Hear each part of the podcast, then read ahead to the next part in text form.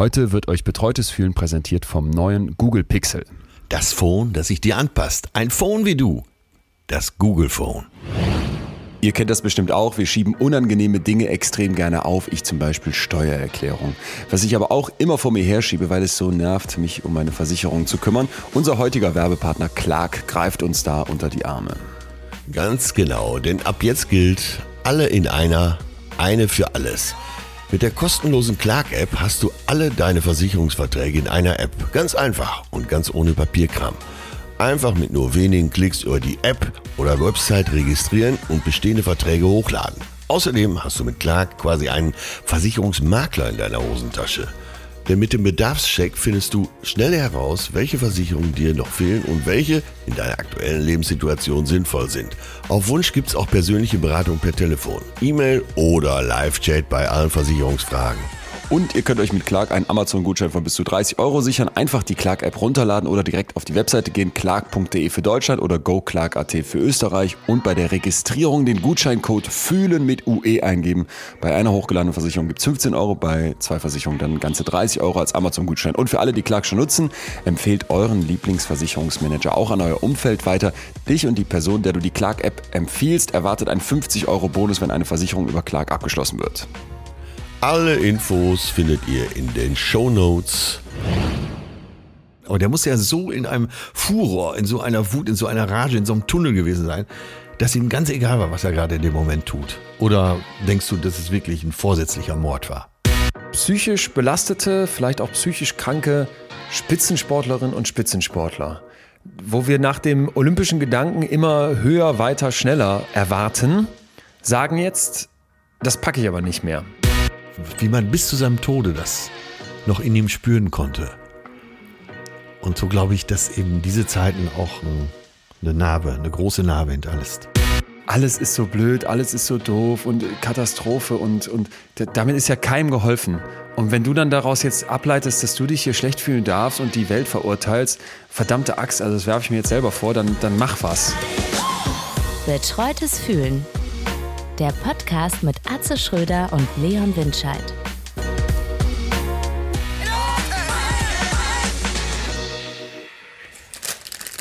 Atze Schröder, guten Morgen. Ich, ich habe hier die Hand noch in der Schnubbeltüte und ziehe mir noch so ein paar kleine. Ja, es, äh, äh es raschelt ganz schön. Rein. Wenn du im Kino neben mir sitzen würdest, hätten wir einen mm. Konflikt.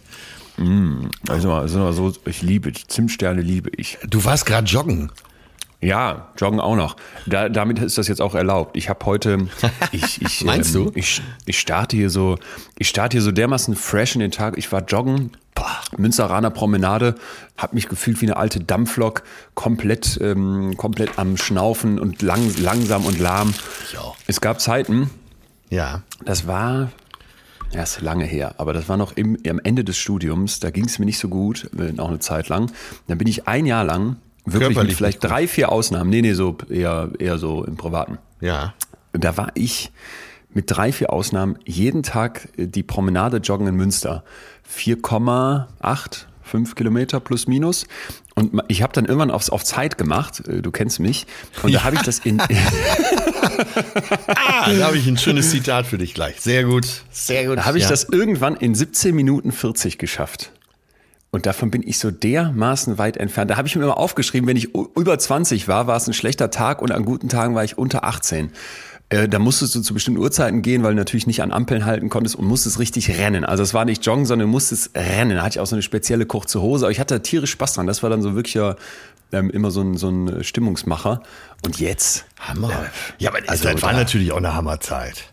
Das war eine Hammerzeit. Ja. Körper. Mit 25 fängt man ja an zu sterben, hat mir Marc Bennecke erzählt. Und äh, damals war ich noch kurz vor Tod, glaube ich. Jetzt da, ist langsam. Da bin ich schon weiter. Äh, ich habe Narcos, Mex ich hab Narcos Mexiko geschaut und da sagt irgend so ein alter ja. Narcos Mafiosi, sagt, wir alle werden über einem Grab geboren.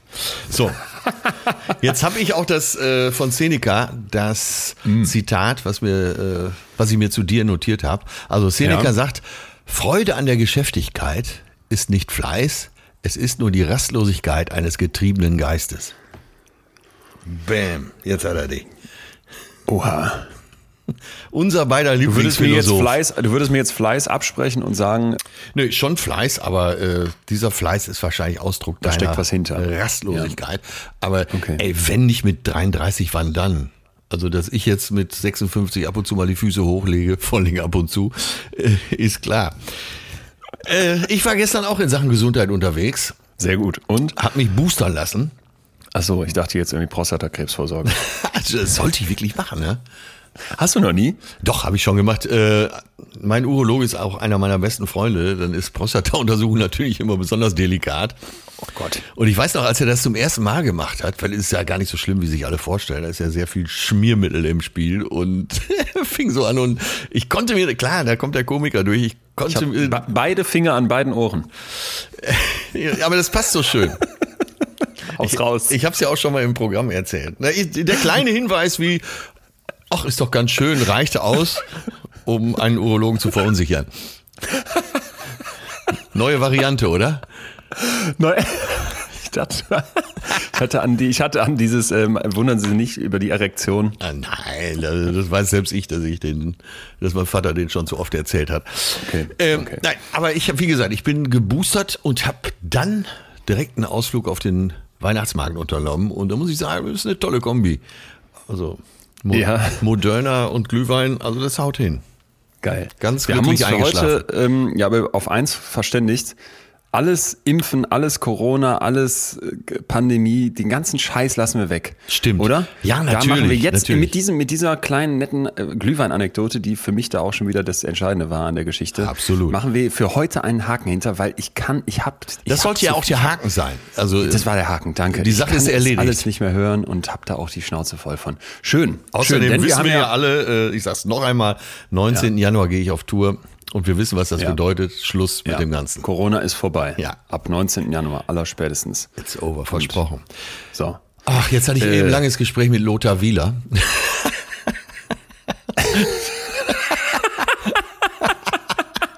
Wusstest du, dass er nicht läuft, sondern rudert mit seinen Kumpels? Okay, okay, wow, wow, wow, wow. Siehst du, ich umschiff nee, das Thema. Wusste ich nicht. Ja. ja, okay, wir machen heute einen Jahresrückblick, haben wir überlegt, weil uns doch auch einige von euch geschrieben haben, dass sie es so sehr mögen, wenn wir beide so ins Plaudern kommen. Und äh, ich sag mal vorsichtig, da wird jetzt der Leon vielleicht etwas widersprechen, boulevardesk werden. Aber ähm, ich bleib nach wie vor dabei. Leon ist der lustigste Mensch, den ich kenne. Und äh, mit dem könnte ich, glaube ich, da habe ich letztens noch überlegt, wenn wir beide zusammen im Boot unterwegs wären, so eine ganze Woche, man hockt ja auf engstem Raum, habe ich komischerweise heute Nacht von geträumt. Ich glaube, wir hätten uns nach einer Woche immer noch was zu erzählen. Ja, oder wir auch. Ja. Wir, wir haben uns ja diesen Sommer haben wir uns ja verpasst. Vielleicht klappt es ja nächsten Sommer. Ich äh, gerne. Einladung ist gerne, ausgesprochen. Gerne. Ja. Ja. Genau. Jahresrückblick wollen wir machen. Heißt, wir fangen im Januar jetzt einfach an. Du hast äh, gesagt, es wird Boulevardesk. Dafür bist ja primär auch du zuständig. Ich versuche da ja immer nur zu, äh, zuzusteuern, was ich so Kleines dann noch habe. Und habe aber zwischendurch auch und damit würde ich jetzt gleich auch in den Januar starten wollen. Ja. Sachen dabei, die mich aus der Forschung dieses Jahr umgehauen haben. Nicht nur allerdings. Ich muss auch sagen, ich habe ähm, gedacht, jetzt zum Jahresabschluss gönnen wir uns auch ein bisschen ein bisschen einfach mal drumherum. Also ich habe, wie ich, vor allem jetzt in den ersten Monaten sind einfach krasse Sachen in der Forschung rausgekommen, die mich so ja. hier und da gecatcht haben. Headlines werde ich erzählen, aber ansonsten, wir lassen die Pandemie außen vor, haben wir alle keinen Bock mehr drauf. Wir wissen, das war ein heftiges Jahr, das war ein hartes Jahr, für viele ein ganz hartes Jahr. Aber irgendwie wollen wir heute mal auf die anderen Sachen gucken, die ja dieses Jahr auch alle passiert sind. Und Atze, damit würde ich doch fast sagen, ja, bin, bin ich kurz davor, den Lion King Song anzumachen, um, um, um ja, in ja. unseren Jahresrückblick für 2021 zu starten. Bist du ready? Bist du angeschnallt? Ich bin ready, Simba. Leg los.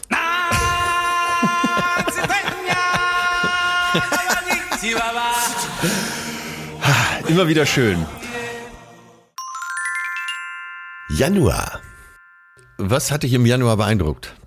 Im Januar ist eine Studie rausgekommen äh, von Michal Kosinski. Das sag, ja, was lachst du denn da jetzt also, direkt? Mein, das, nein, ich stelle mir jetzt vor, wie alle so mit ihren Kopfhörern da sitzen und ach, heute wird es etwas lockerer, hm, wunderbar und toll, Leon. Wir mögen ja auch Leon, wenn er so aus seinem Leben erzählt und mit seiner Mutter, das war ja, so schön. Ja. Ach, so, Leon, und dann lass uns loslegen. Ja, im Januar ist eine Studie rausgekommen. Mann, ich, ich, ich, versuche, ich versuche doch immer Folgendes hier für dich zu liefern. Und zwar den Spagat, Atze. Ja, Aber das, was ich dir, das, was ich dir jetzt erzähle, im Januar, also wir wissen alle, okay, Donald Trump hat mit seinen Anhängern da das Kapitol besetzt, äh, Wahnsinn. Der Hörnermann, der Hörnermann, der Hörnermann, das war der Januar, der Hörnermann. Das war der Januar. Unser deutscher Hörnermann Armin Laschet hat die Wahl zum CDU-Vorsitz gewonnen. Alles langweilig. Jetzt kommt's. Ja. Michal Kosinski, ein Forscher an der Stanford University, hat ein Paper rausgebracht in Nature. Wenn ich das irgendwann mal schaffen sollte, liebe Atze, dann, ähm, dann wäre alles erreicht. Das ist so das Ding, wo man als äh, Forschender veröffentlichen möchte, zumindest äh, viele, die ich kenne.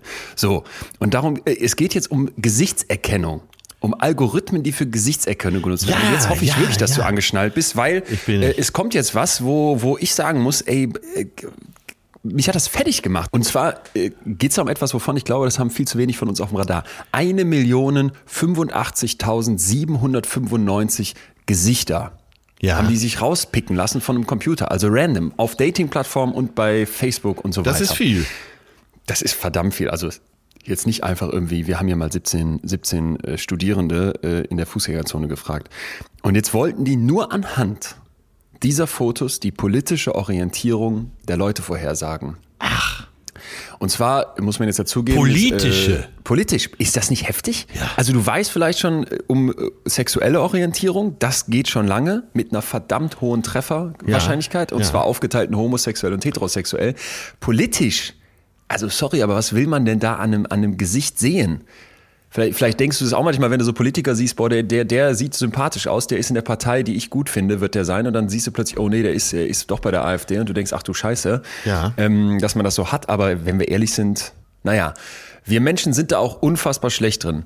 Die menschliche Akkuranz solche Gesichter richtig einzusortieren, liegt bei 55 Prozent. Das ist, wenn du dir überlegst, dass die nur zwischen liberal und konservativ unterschieden haben, total schlecht. Da kannst du auch eine Münze werfen. Ja, ja. Und wenn, selbst wenn man einen 100-Item-Persönlichkeitsfragebogen nimmt, liegt die Treffgenauigkeit nur bei 66 Prozent.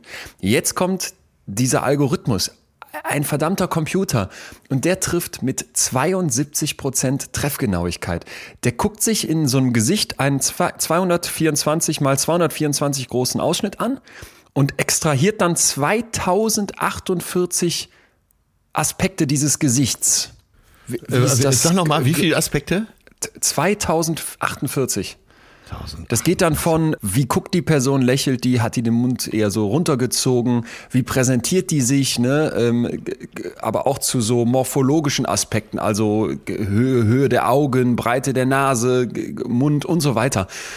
Und selbst wenn, und da kommt's jetzt, man könnte ja jetzt denken, ah, okay, dass vielleicht Schwarze in den USA eher liberal wählen als konservativ ja, macht Sinn. Selbst wenn die für Alter, Geschlecht und Ethnie kontrollieren, ja bleibt diese Treffgenauigkeit des Computers fast gleich hoch. Sie bleibt bei rund 70 Prozent.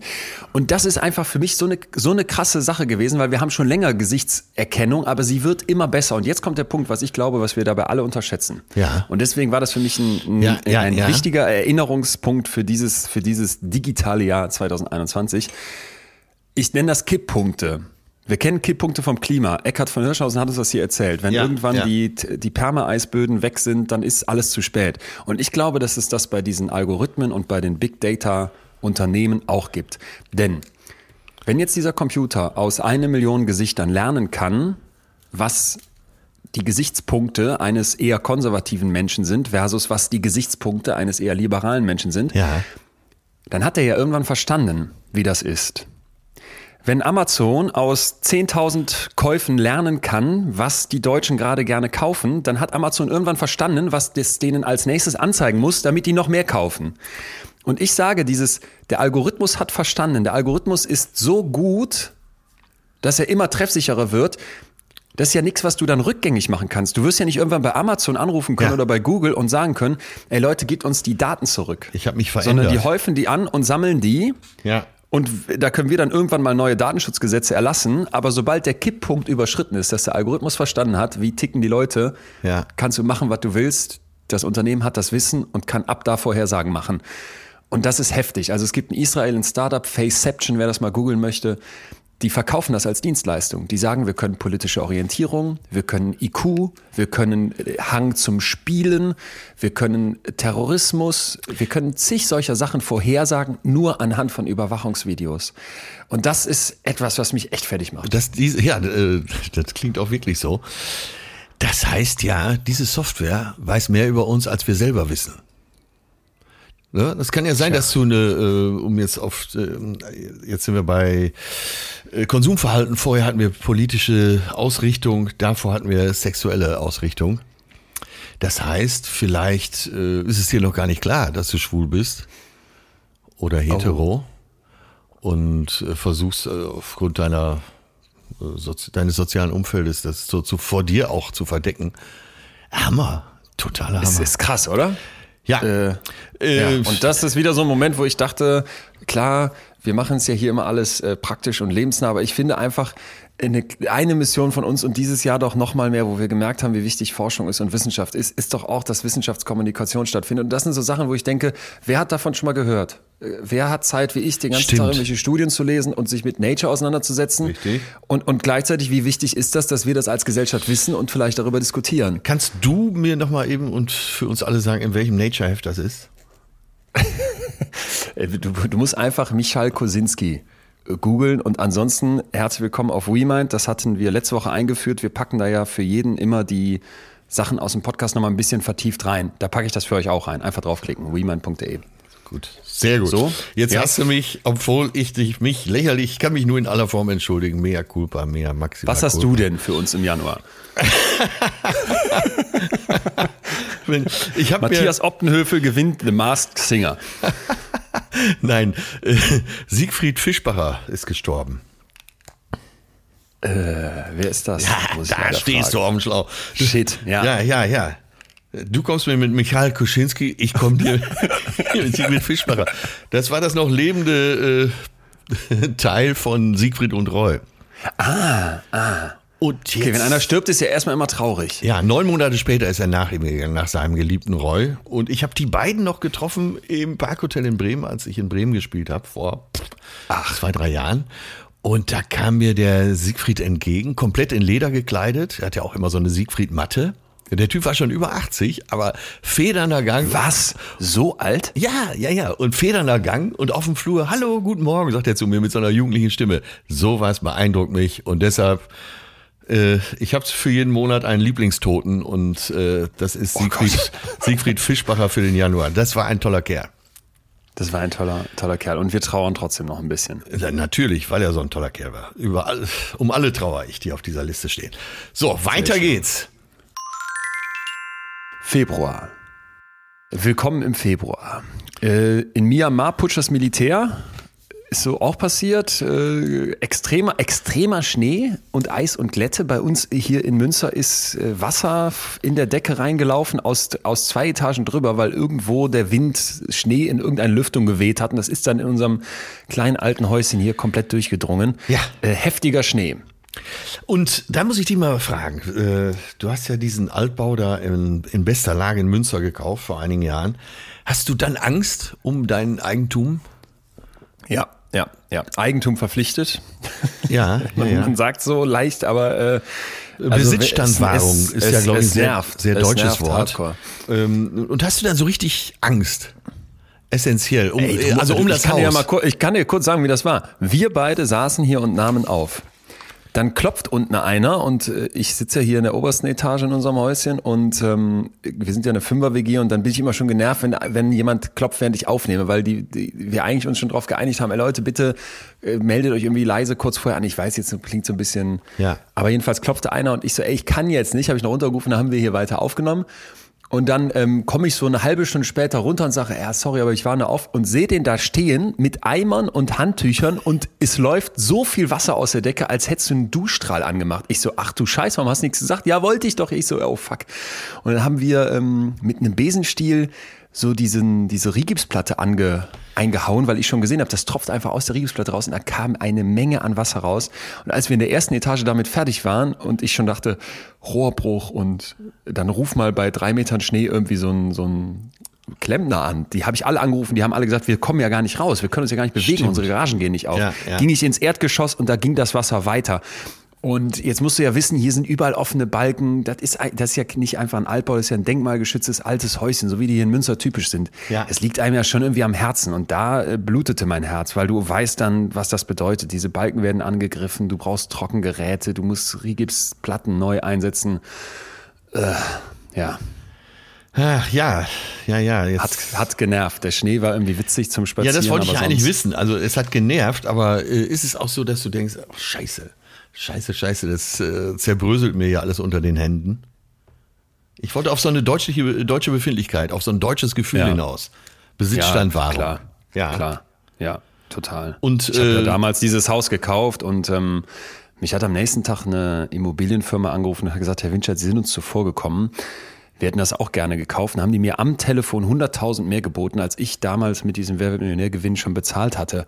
Und da dachte ich, okay, so ganz falsch äh, kann es nicht gewesen sein, was ich hier gemacht habe. Und jetzt explodieren die Immobilienpreise in Münster ja wie in, in, in, ganz Deutschland. Das heißt, so ein bisschen denke ich mir, ja, ich will das erhalten, weil, weil mir irgendwie am Denkmal was liegt und an so einem alten Haus. Ja. Aber gleichzeitig denke ich auch, irgendwann, wenn ich hier raus wollte oder 5er WG nicht mehr so zum Leben passt, dann könnte ich das verkaufen. Aber ich will es gar nicht unbedingt. Also ich mag das, es hat ja. total Charme hier, die Hütte.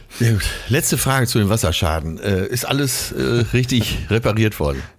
Nein, natürlich nicht.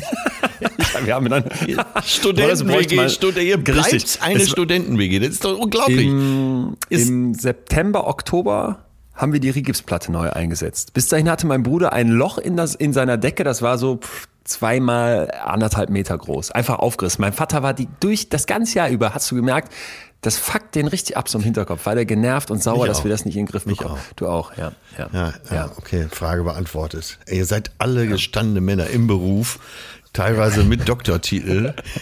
Aber da wird so eine Rigipsdecke einfach mal ein halbes Jahr offen gelassen. Ich rufe ja. ruf gleich erstmal deinen Vater an nach unserer Aufnahme. Ja. Ja. Ja. ja. Ja, Ach, naja. ja. Was hat dich denn im Februar umgetrieben? Ähm, wenn, wenn ich jetzt, pass auf, ich hole meine, ich hole eine Tote hervor, an die, an die wir denken müssen. Hast du jetzt jeden Monat einen ja, Toten? Ja, ja, ja, kriegst jetzt jede, jeden Monat eine Tote oder einen Toten. Hör auf. Äh, ja, das, das, ist Andenken. Okay, na gut. Äh, ja, gut. Ich will ja, dass okay. man relativ locker damit umgeht. Chico Rea ist gestorben, kennst du nicht, einer meiner Lieblings-Jazz-Pianisten. Aber Cassia Lenhardt, äh, hat sich umgebracht und das war die geliebte Freundin von Jerome Boateng. Da, ah. Dadurch kam das alles. Ja. Äh, ja, so, ich will nicht sagen, ähm, ins Laufen. Also es war ja vorher auch schon eine Diskussion, es gab ja auch schon andere Fälle. Äh, das war zu der Zeit, als wir hier MeToo und Gendern aufgenommen haben. Ja.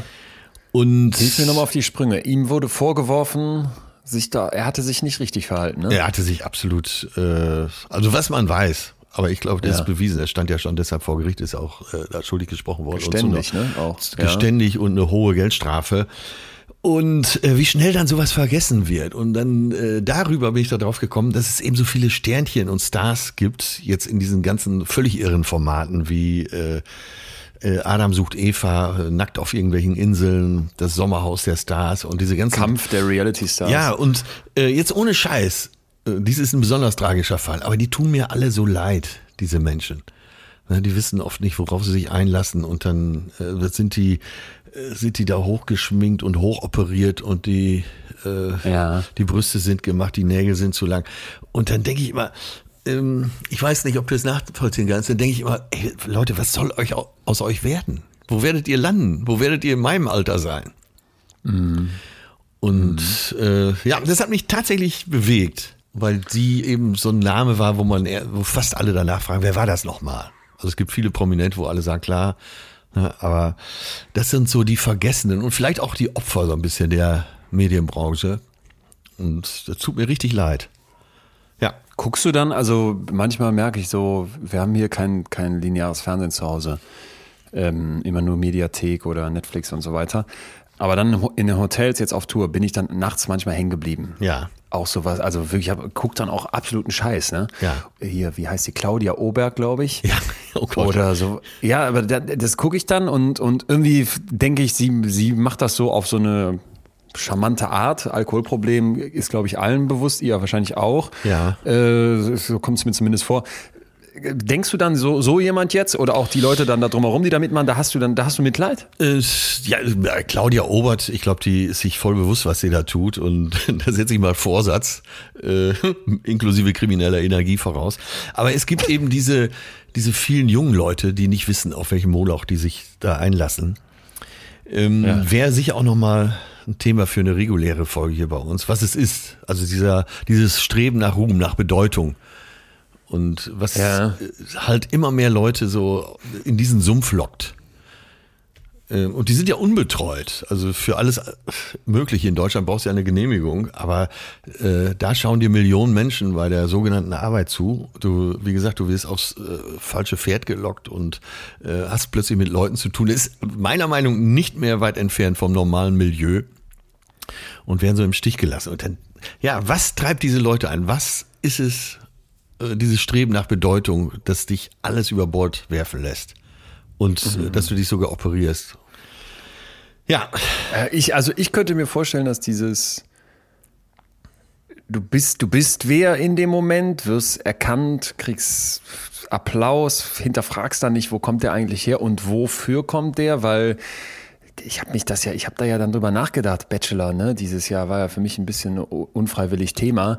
Wie, wieso macht da jemand mit? Und ähm, ja, ganz genau. Weil, weil es ist genau die ja, Frage. Ja, genau niemand sagt ja nachher, ach super, du hast beim Bachelor mitgemacht. Also finden ja eigentlich alle peinlich und meine Eltern würden nicht nur mich enterben, sondern die würden durchdrehen, schon so, so ne? Ich auch. Und äh, trotz und trotzdem. Ähm, machst du das und, und äh, ja du also merkst ich, ich, das, das wäre schon fast ein Thema für eine Folge oder ja, ich will nur einen Gedanken dazu loswerden, weil wenn wir jetzt, wir, wir werden ja heute so viele Themen streuen, wir können ja nicht nachher sagen, wir machen jetzt hier 72 Folgen irgendwann mal, sondern wollen ja was dazu sagen. Mein, mein kurzer Gedanke dazu wäre, wir haben eine unglaubliche Selbstwertgesellschaft erschaffen. Dieses ja, Wort ja. Selbstwertgefühl, ne? Da gibt's ja einen, einen tierischen Hype. Und ich bin da immer bei Professorin Jennifer Crocker von der Michigan University, meine ich, die von der Selbstwertfalle spricht die sagt, der Selbstwert, das ist so der heilige Gral der Psychologie, der Therapie in den letzten Jahren geworden ja. und alle sollen ein hohes Selbstwertgefühl haben. Und sie meint, das ist überhaupt nicht schlecht, wenn du dir selbst einen, einen guten Wert gibst, ne? wenn du dich magst, wenn du von dir eine positive Meinung hast. Das Problem ist oft der Weg dahin. Und dass die Leute Sachen machen, um einen selbst, um ihr Selbstwertgefühl zu steigern, die völlig schädlich sind. Das kann von bis gehen. Die arbeiten sich blöd. Ja. Die müssen dann irgendwie was über eine dicke Karre, über irgendwelche externen Bestätigungen beweisen. Die versuchen überhaupt irgendwem was zu beweisen. Oder, jetzt um auf den Punkt zurückzukommen, die gehen vielleicht in eine Reality-Show. Und mein Bild ist dazu immer so eine Art, Ritterrüstung aus Metall. Solange alles gut läuft, solange dann der Applaus da ist, solange du in dieser Blase dieser Show bist und vielleicht danach einen Instagram-Account mit ein paar Followern aufgebaut hast und ein bisschen Werbung machst, toll. Da sitzt du auf dem, auf dem Ross und bist in dieser strahlenden Rüstung des Selbstwertgefühls. Aber, und das ist jetzt der Punkt, ja. wenn davon irgendwas wegbröselt, weil die guten Noten nicht mehr kommen, weil der Job dir doch nicht mehr alles gibt, weil plötzlich keiner mehr klatscht und vielleicht mit dem Finger auf dich gezeigt wird, dann liegst du plötzlich mit dieser verdammt schweren Rüstung im Graben. Und dann ist Selbstwert eher etwas, wo, wo du ein Problem mit hast. Und das finde ich einfach ein, ganz wichtiger Punkt, den wir dabei im Hinterkopf haben sollten, wenn immer alle nach hohem Selbstwertgefühl schreien. Ja, wir leben ja in einer Gesellschaft, hier im Westen zumindest, äh, in der eine Über Überindividualisierung äh, stattgefunden hat. Das heißt, äh, Richard David Brecht sagt, das höchste Gut des Menschen ist seine Selbstbestimmung. Nur, äh, wenn man das nimmt, was du jetzt gesagt hast, und packt dann so die Selbstbestimmung noch mit rein, dann äh, muss man ja schon fast ketzerisch sagen, das ist für einige nicht gut. Ja. Ja. Okay, jetzt bin ich, ich bin weit von totalitären Gedanken entfernt, aber äh, oft denke ich dann fast erlösend, wenn die dann so zum Gebet gefunden haben. Ähm, ich komme jetzt mit Religion, aber wirklich nur ganz leid. Oder ähm, es ist ganz egal, ob es Christentum ist oder ob sie äh, zum Islam konvertiert haben. Das ist für einige Menschen, die ihr selbst nicht so bestimmen können, vielleicht ein ganz guter Halt ist. Also ein Denkmodell. schon. Ja. Tja. Ja. Tja, vielleicht. Ja. Oh Gott, oh Gott. Okay, noch eine schnelle Studie aus dem Februar, Atze, weil die hat mir so gefallen. ähm, man hat hier 220 Kinder ja. im Alter zwischen 5 und 9 Jahren und 220 Erwachsene gefragt. Und zwar folgendes. Du hast zwei Bötchen und da drin sitzen Leute oder Hunde oder Schweine. Und diese Bötchen gehen unter.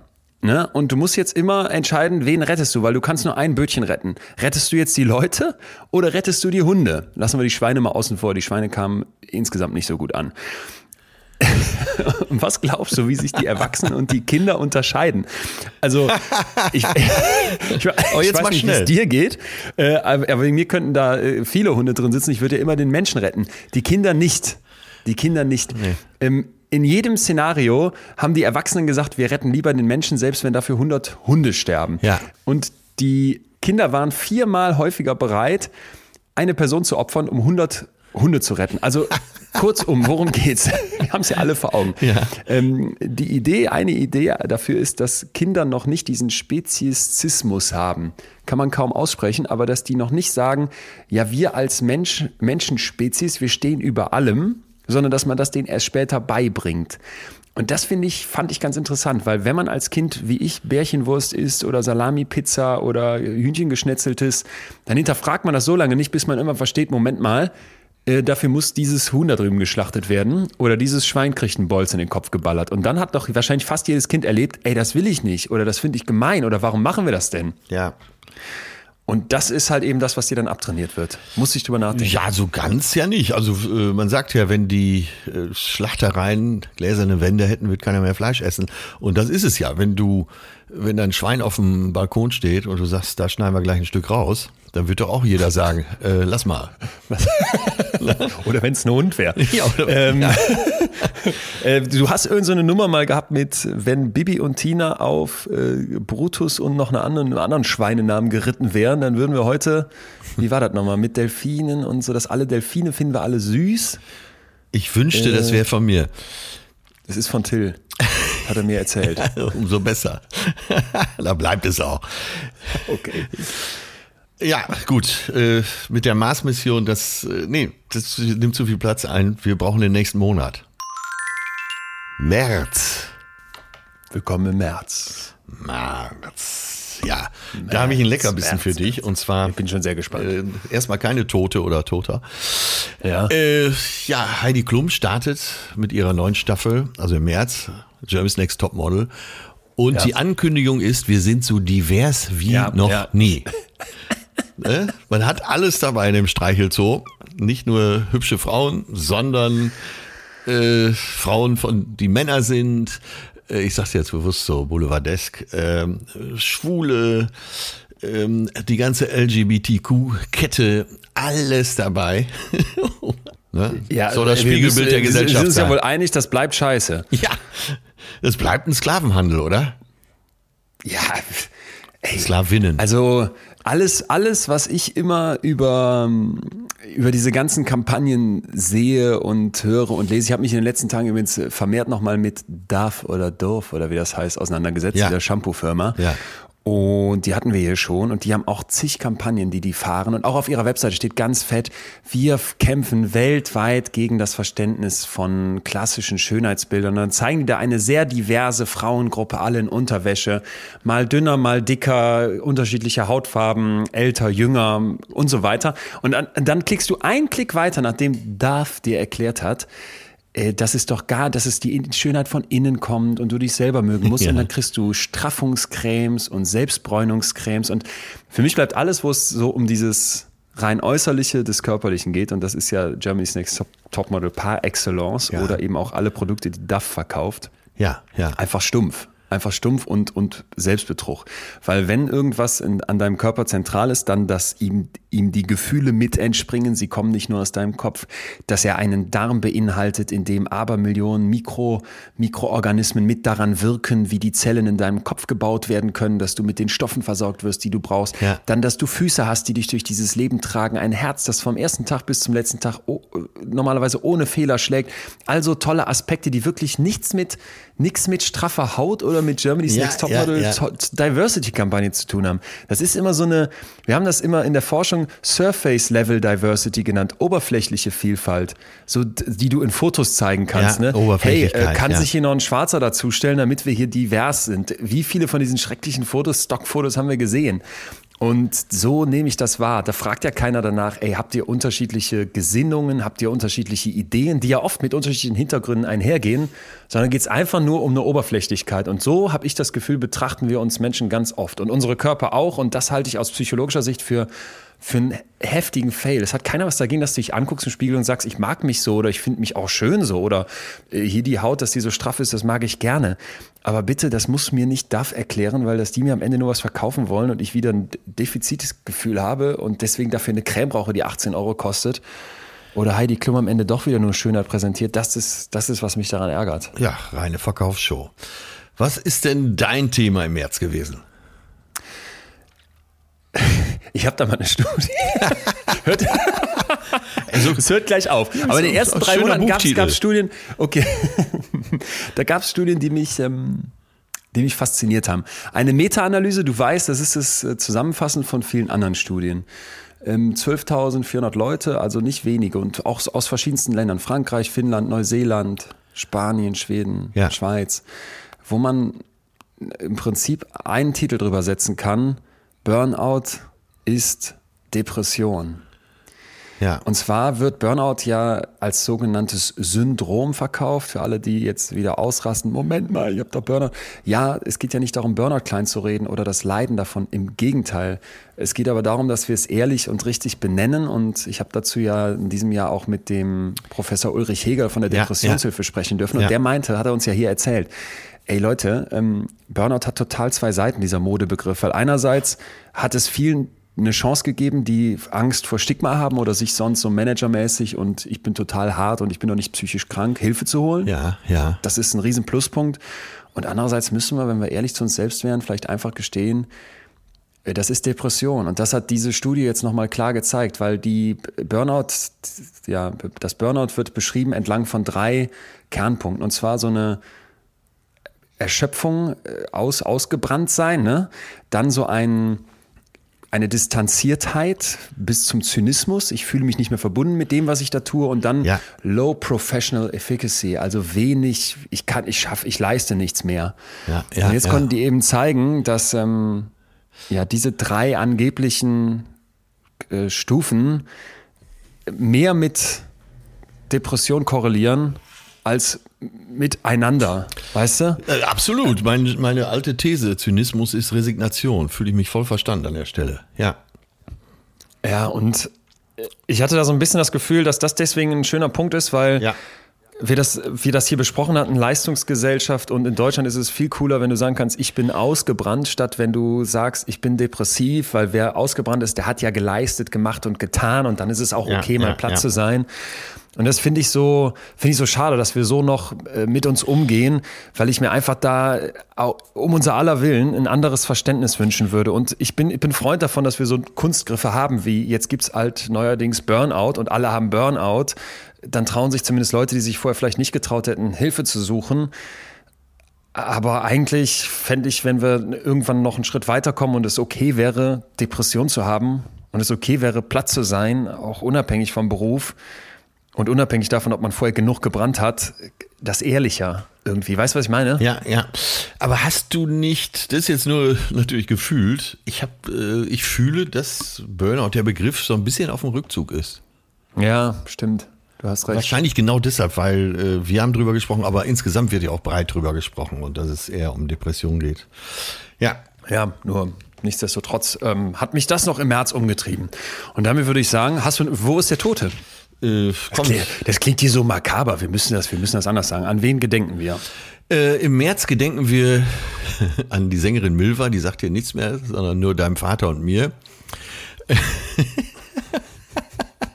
dann ist aber, was, aber mein, Wo äh, hast du da gegraben, um diese, um diese Namen raus? Ist, ich, okay, so eine, ja. Nein, aber wenn du, ich kann dich nur auffordern, das mal zu machen, weil das klingt erst makaber, aber das ist wirklich, wie du sagst, es ist ein Gedenken. Ich, und da steckt ja, ich habe das gemacht. Und da steckt, ja. da steckt ja auch immer ein, äh, ein Schicksal dahinter, ein Leben dahinter. Ja, total. Und zwar ist äh, Michael Collins im äh, ja, gesegneten Alter von 90 Jahren gestorben. Und das war der dritte Astronaut 1969 bei der ja. äh, Mondlandung. Das war der, der in der Kapsel geblieben ist.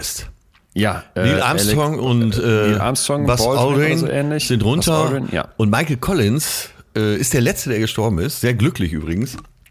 Und er fühlte sich auch nie so wie das in dem Falle dritte Rad am Wagen. Ho, ho, ho. Äh, ja, ein erfülltes Leben hat äh, mehrfach die Erde so von außen aus dem All gesehen, war eben bei der Mondmission dabei und ja, so, es verschafft mir ein bisschen Gänsehaut, wenn man auf so ein Leben Total. zurückschauen kann. Total. Auch deswegen, weil ich noch weiß, dass dieses äh, The Blue Marble, die blaue Murmel, diese ersten Bilder aus dem All von der Erde, für alle auf der Erde natürlich ein unglaublich krasses Gefühl gegeben haben, weil diese Leute von da oben uns den Eindruck gegeben, es waren jetzt nicht die ersten im All, aber die haben uns ja das Verständnis gegeben, ey, ja.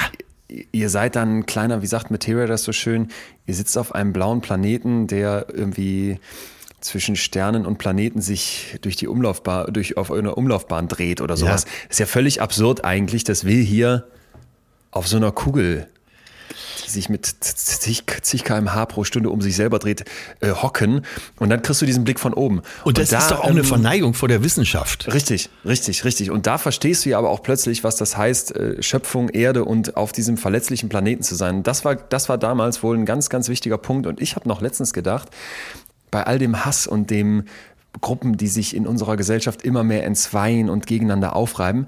Atze, meine Traumvorstellung ist, dass die bald irgendwie Marsmännchen finden, irgendwelche Aliens und dass wir hier auf der Erde zum ersten Mal anfangen können, irgendwen zu hassen, der nicht menschlich ist. okay. Weil dann haben wir die sogenannte Outgroup, ohne dass wir wieder irgendwie sagen müssen, wir hassen die Juden, wir hassen die Schwulen, wir hassen die, Stimmt, die, die, da können wir sagen, die, die Impfgegner. Da können wir, nee, wir sagen, hassen alle zusammen die Aliens. Das ist gut, das ist gut. typisch ich glaube, das typisch Mars heißt es dann. So spricht auch nur ein Marsianer. Und dann müssen wir nicht äh, dauernd auf, den, auf die Sachsen rumhacken. Ja, die klauen auch viel habe ich gehört. Die Sachsen? Und sind so, so Sozialschmarotzer. Nee, die Marsianer. Die Sachsen. Gut, passt auf beide. Ähm. So, äh, weiter geht's.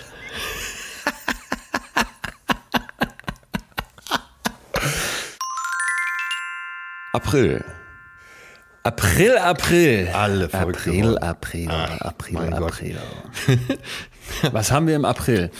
Einiges. Äh, ich habe hier, ich hab hier äh, drei Kleinigkeiten, die ich reinschmeißen muss. Wir können ja mal gucken, welch, welch dich davon ancatcht. Und ich bin wieder gespannt, was du hast. George Floyd, ein Jahr, fast ein Jahr nach der Tötung von ihm ist das Urteil gefallen.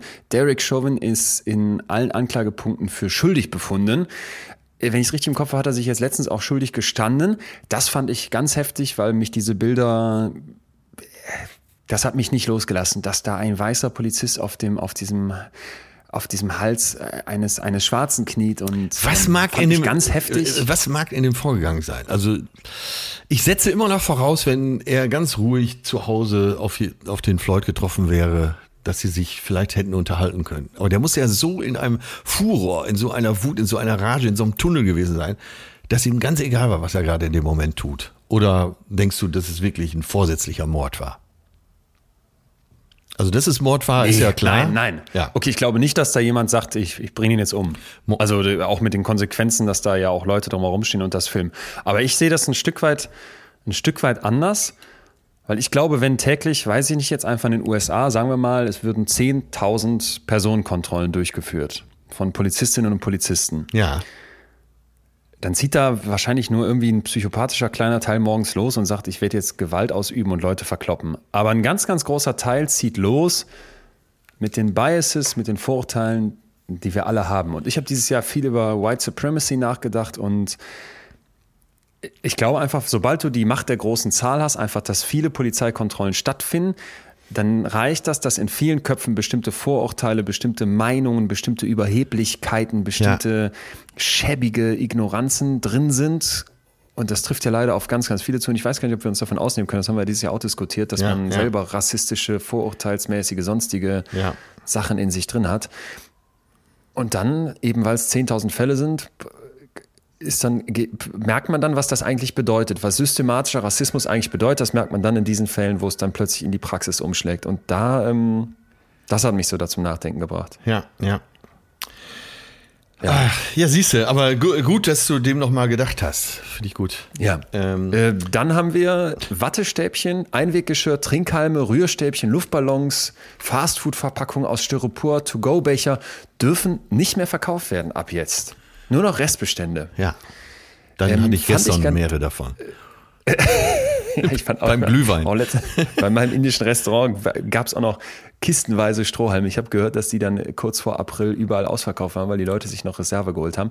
Carla Remsmar, die ich dieses Jahr kennenlernen durfte, Fridays for Future Aktivistin, ja. die nicht wie ihre Cousine Luisa Neubauer zu den Grünen gegangen ist, sondern sagt, äh, glaube ich, auch weiterhin ganz klar, die Grünen haben sich jetzt gerade in der Regierungsbildung verkauft. Und ähm, ja. Äh, ich habe so ein bisschen den Eindruck von außen zumindest, nochmal sehr viel krasser für ja die Klimathematik kämpft, für die Katastrophe kämpft. So, die hat mir gesagt, das ist ja ganz schön, wenn du dir jetzt da eine Bambuszahnbürste besorgst oder mal darauf achtest, dass du nicht mehr so viele To-Go-Becher ja, wegschmeißt. Ja, ja.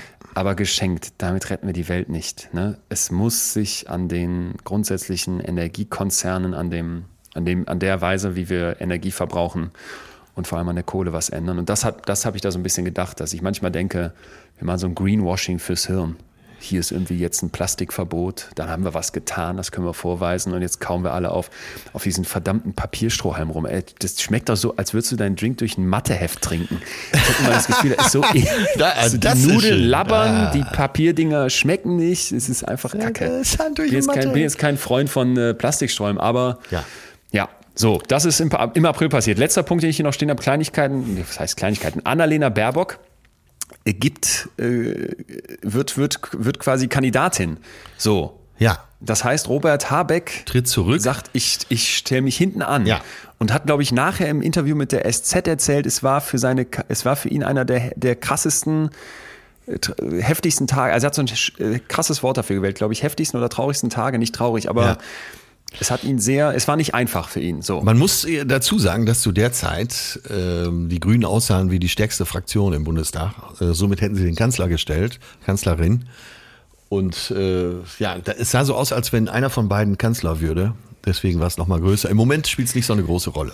Aber äh, hattest du denn den Eindruck, hattest du denn den Eindruck, Annalena Baerbock gleich gut wie Robert Habeck? Äh, würde ich schon sagen, ja. Echt? Ja. Okay, das war nicht mein Eindruck, ich, muss ich gestehen. Äh, ja, ich mag Robert Habeck, aber äh, der, aber ich kann es ja nur von außen betrachten. Ich traue ihr intellektuell noch so das eine Schüppchen mehr zu. Aber hey, okay, ach so, ach so, ach so. Ich traue ihr auch ganz, ganz viel zu, aber ja, vielleicht wieder jetzt Vorurteil in meinem Kopf. Ich hatte das Gefühl, Kanzlerin traue ich ihr nicht zu, anders als der Angela. Wobei der hat sich am Anfang auch keiner zugetraut. Äh, also noch weniger als Annalena Baerbock. Aber ich habe genau dasselbe Thema im Prinzip. Und zwar im, ähm, wo sind wir? Im April. Äh, ja, ja. Da, da, war eine Affäre. Und zwar ging es um Ursula von der Leyen. Die war als Leiterin der Europäischen Kommission Ursel. mit anderen bei äh, Recep Tayyip äh, Erdogan eingeladen. Hat keinen Stuhl gekriegt, ne? Und äh, naja, es standen zwei Sessel nebeneinander äh, aber nicht für sie. Sie konnte sich äh, nicht auf diese, einen dieser Stühle, Sessel Stimmt. setzen, sondern wurde so abseits auf so ein Sofa geparkt. Und ja. naja, sie hat tatsächlich hinterher auch gesagt, dass sie das verletzt hat. Ne? Ja. Nur weil, äh, ja. weil sie eine Frau war, wurde sie nicht angemessen behandelt. Das war äh, einerseits so ein Machtding und andererseits äh, Erdogan spielt ja mit seinem Image so in der Türkei. Er weiß ja viele traditionelle Türken hinter, Türkinnen hinter sich. Ja, und das war wahrscheinlich auch ein Bild für alle, dass er sagt. Meinst du, das war Absicht? Totale Absicht. Hundertprozentig. Und das hat von der Leyen auch ganz genauso aufgefasst. Und sie hat auch ganz klar gesagt, das war kein Zufall. Äh, dafür sind solche Protokolle ähm, ja auch zu genau durchdacht. Also wenn da irgendwas passiert, ist das eigentlich immer, das ist so wie bei Putin, wo plötzlich äh, der, der Hund, Hund, der Hund plötzlich da äh, durchläuft, Merkel die Hand leckt. Genau. Könnten sie mit dir auch nicht machen. Okay. Ja. Ja, Metagedanke noch dazu. Bei beiden Fällen Thema Frauenquote, weil das war für mich dann bei den Grünen, dass ich so dachte, jetzt ziehen die das konsequent durch, was sie sich äh, als Ziel vorgegeben haben. Und ich, das fand ich dann, das fand ich richtig gut. So, ich habe jetzt letztens gemerkt, ja. wenn die jetzt den Karl Lauterbach nicht zum Gesundheitsminister gemacht hätten, weil die da eine Quote erfüllen wollen, oh, da, hätte, da hätte ich mich schwer getan. Aber meine, meine Show endet mit einer Zugabe, wo es um meine eigene Forschung geht. Und ich habe ja die Frauenquoten untersucht. Und ich kann dir sagen, ich hasse wenig mehr als die Frauenquote. Ja, ich weiß, so, ich weiß. Es ist so nervig und es ist ätzend. Ja. Jetzt kommt aber der Punkt, ja. sie wirkt. Ja. Sie wirkt. Ja. Und deswegen bin ich Befürworter, auch wenn sie mich nervt. Und da habe ich dann gedacht, wieso denkt mein Hirn, die Annalena kann es nicht so gut wie der Robert. Robert, klar gab es da bei ihr einige Punkte, wo du so dachtest, oh, da ist aber auch wirklich... Äh, Lebenslauf war ja dann irgendwie Thema, Buch, wo irgendwie abgeschrieben wurde, wobei ich mir das angeguckt habe. Ich fand das im Rückblick albern. Aber auch nicht nur das, sondern auch so, auch so, dass ich einfach das Gefühl hatte von der Rhetorik, vom Standing. Naja, aber woher kommt so ein Eindruck vielleicht in meinem Kopf? Ja, weil ich einfach vielleicht noch nicht genug äh, Frauen in, in, in Spitzenpositionen in der Politik gesehen habe. So, und das äh, könnte man ja sagen, genau. ist ein Henne-Ei-Problem. Dann ist es doch gut, wenn das durchgezogen wird, weil da muss sich was ändern. Es kann nämlich nicht sein, dass äh, primär Männer nach wie vor die Spitzenpositionen besetzen und wir die Hälfte des Talentpools da systematisch nicht nach oben lassen. Das ärgert mich noch viel mehr. War das nicht auch Kern deiner Doktorarbeit? Doch. Ja. Da bist du Spezialist. Ja, ist ja schon was her, aber. Ja. Selbst das streitet er ab, obwohl er eine Doktorarbeit drüber geschrieben hat. So, Ende. Ende mit dem April. Ja, ja, ja, Ende mit dem April. Und es wird äh, derjenige, dem wir gedenken, war da schon ein Jahr tot. Das ist nämlich George Floyd und den hast du am Anfang schon gebracht. Deshalb, äh, ja, man sieht, Gedenken ist wichtig. Mai. Äh, was ist da passiert? Was ist abgegangen? Ich habe ich hab gar, ich hab hier, ich hab hier eine Schlagzeile, die. Ähm die ich krass fand. Aber sag du erstmal, was du hast. Na, Im Mai gab es eine große Studie zum Thema Wohnen in Deutschland und dass sich alles, ja. und da bist du ja gerade im Thema, dass sich gerade in Städten wie Berlin, München, Hamburg, Stuttgart, Düsseldorf und so weiter äh, das Mieten und das Kaufen so gestaltet, dass sich das der Normalo gar nicht mehr leisten kann.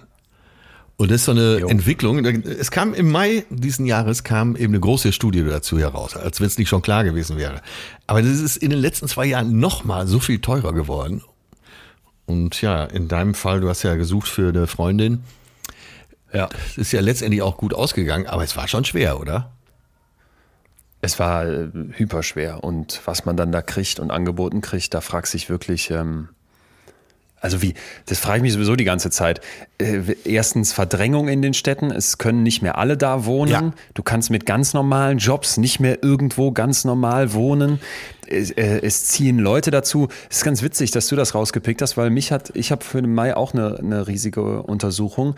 Das, das Beratungsunternehmen Capgemini, ich hoffe, ich spreche es richtig aus, Capgemini, hat festgestellt, dass zum ersten Mal die Marke von 20 Millionen Millionären weltweit überschritten wurde. Ja. Das bedeutet, die Zahl der Menschen, die über ein anlagefähiges Vermögen von mindestens einer Million Dollar verfügen, ist um 6,3 Prozent im Vergleich zum Vorjahr gestiegen auf 20,8 Millionen Leute.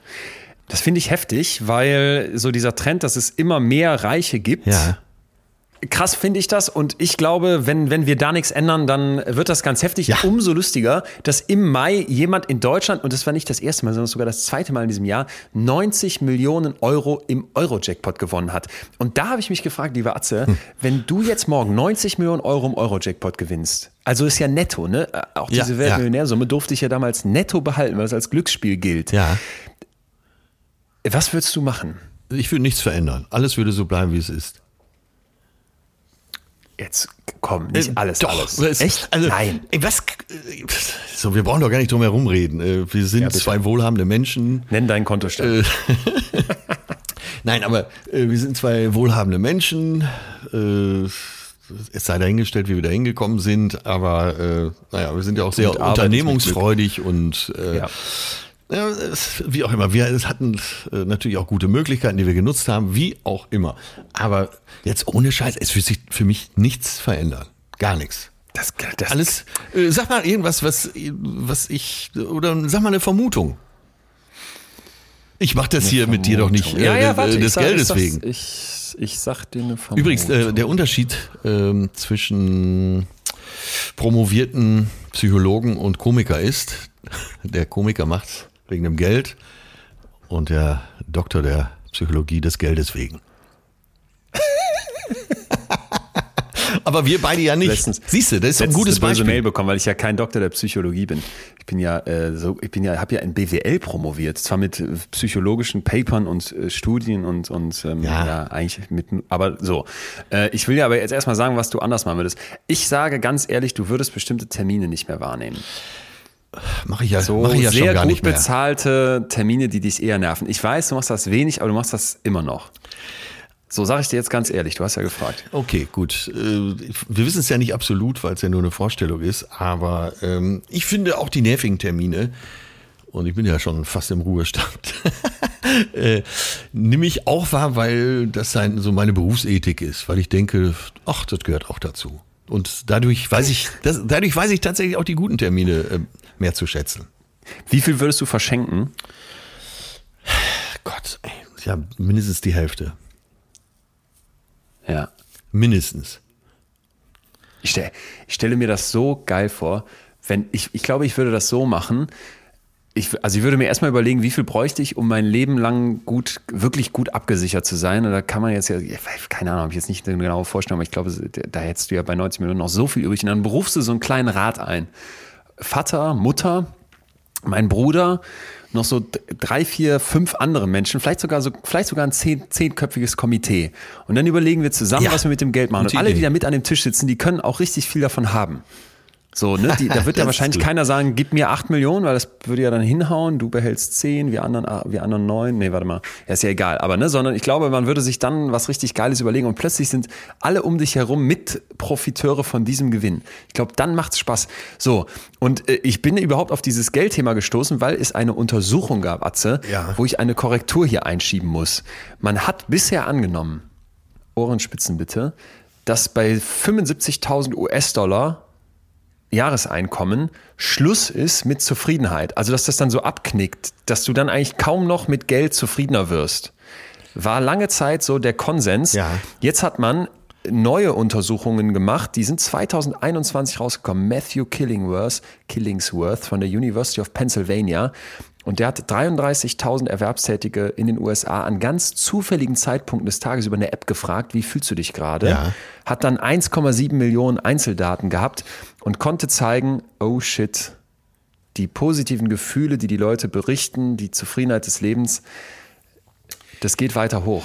Auch über 75.000 Dollar hinaus. Ja. Und ähm, Dazu hat auch eine Untersuchung in Deutschland noch gepasst, die auch relativ neu ist, wo man zeigen konnte, dass ähm, Millionärinnen und Millionäre in Deutschland die größte allgemeine Lebenszufriedenheit berichten. Ja, das ist tatsächlich eine eigene Sendung wert, weil äh, da gibt es ja so viele Faktoren, die da mitspielen. Weil Menschen, die positiver jo. im Leben stehen und positiver denken, sind auch vielleicht eher Unternehmer, weil sie mehr die Chance als das Risiko sehen.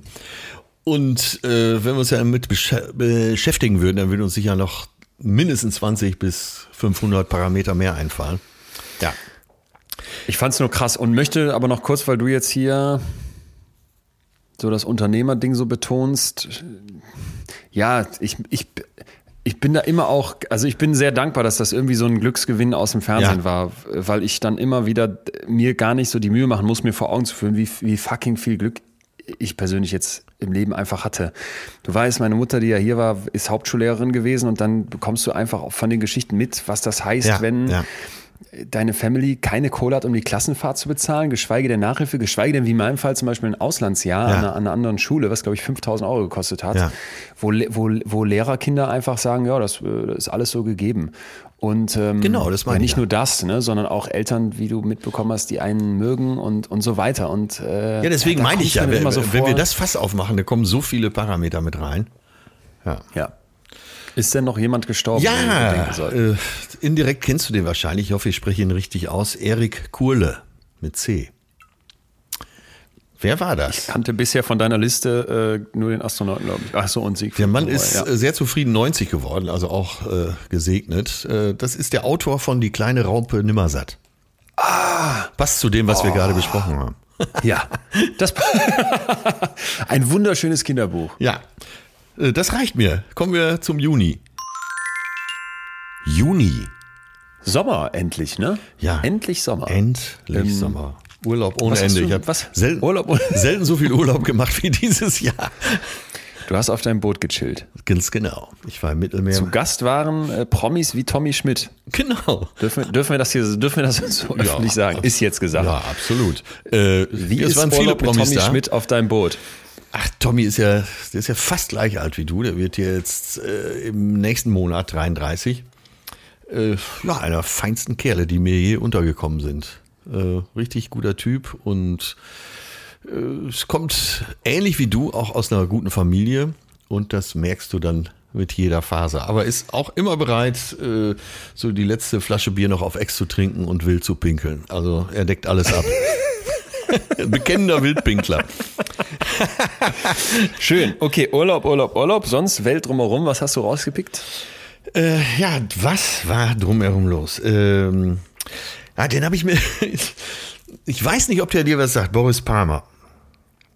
Das ist ja, der Bürgermeister was. von Tübingen. Ja. Eine Stadt, äh, die Stadt hat wahrscheinlich insgesamt einen Doktortitel, oder? So kommt es mir immer vor. Könnte ich mir sehr gut Also wenn du sagst, äh, Dr. Leon Winscheid äh, aus Wuppertal. Solingen. Oder Solingen klingt ja noch irgendwie nach äh, Messerinternat und so. Aber ja. wenn du sagst, äh, Dr. Leon Winscheid, Tübingen geboren, das ist ja, ist ja fast mehr als eine Professur, oder? Ja, das ist mehr. Was ist da los in Tübingen? Du da als Akademiker. automatisch. Keine Ahnung. Äh, weiß ich nicht. Uni? Ja, mindestens. Ne? Steht ja, für Medizin, äh, wie keine andere, glaube ich. Dann, aber eben Boris Palmer. Bo sagt, Boris man, Palmer. sagt man Palmer oder Palmer? Oh, Palmer, deutsch äh, ausgesprochen. Pal ich sag Palmer. Ja. Ich sag Palmer und das ist jetzt die Hypothek. Teste, Tübingen, teste, oder? teste. Äh, wie, wie, kommen wir jetzt auf Boris Palmer? Ähm, ja, der hatte, der war auffällig im Juni, weil äh, er. In welchem Monat ist der nicht auffällig? Ja, der mal wieder eine Entgleisung hatte. Die Grünen wollten ihn loswerden, weil er getwittert hatte, dass äh, das für Aogo, das ist ein äh, schwarzer deutscher Profifußballer, Ex-Fußballer, weil der bei Sky zu irgendeiner Standardsituation in dem Spiel, was er kommentiert hat, gesagt, das üben die bis zur Vergasung. Äh, falsche Äußerung, ah. absolut nicht richtig, aber man muss ja auch unterscheiden, äh, in welchem Kontext auch eine falsche Entgleisung so rausrutscht. Und Boris Palmer hat das dann zum Anlass genommen, gegen ihn zu schießen. Er hat ihn irgendwie als Rassisten bezeichnet Ganz genau. und so weiter. Ne? Ja. Und N-Wort benutzt und so, wo, wo, du wirklich dachtest nachher, Boris, Boris, äh, Mann. Und, und das ist es, was mich dann nervt. Ich habe da manchmal das Gefühl, ja.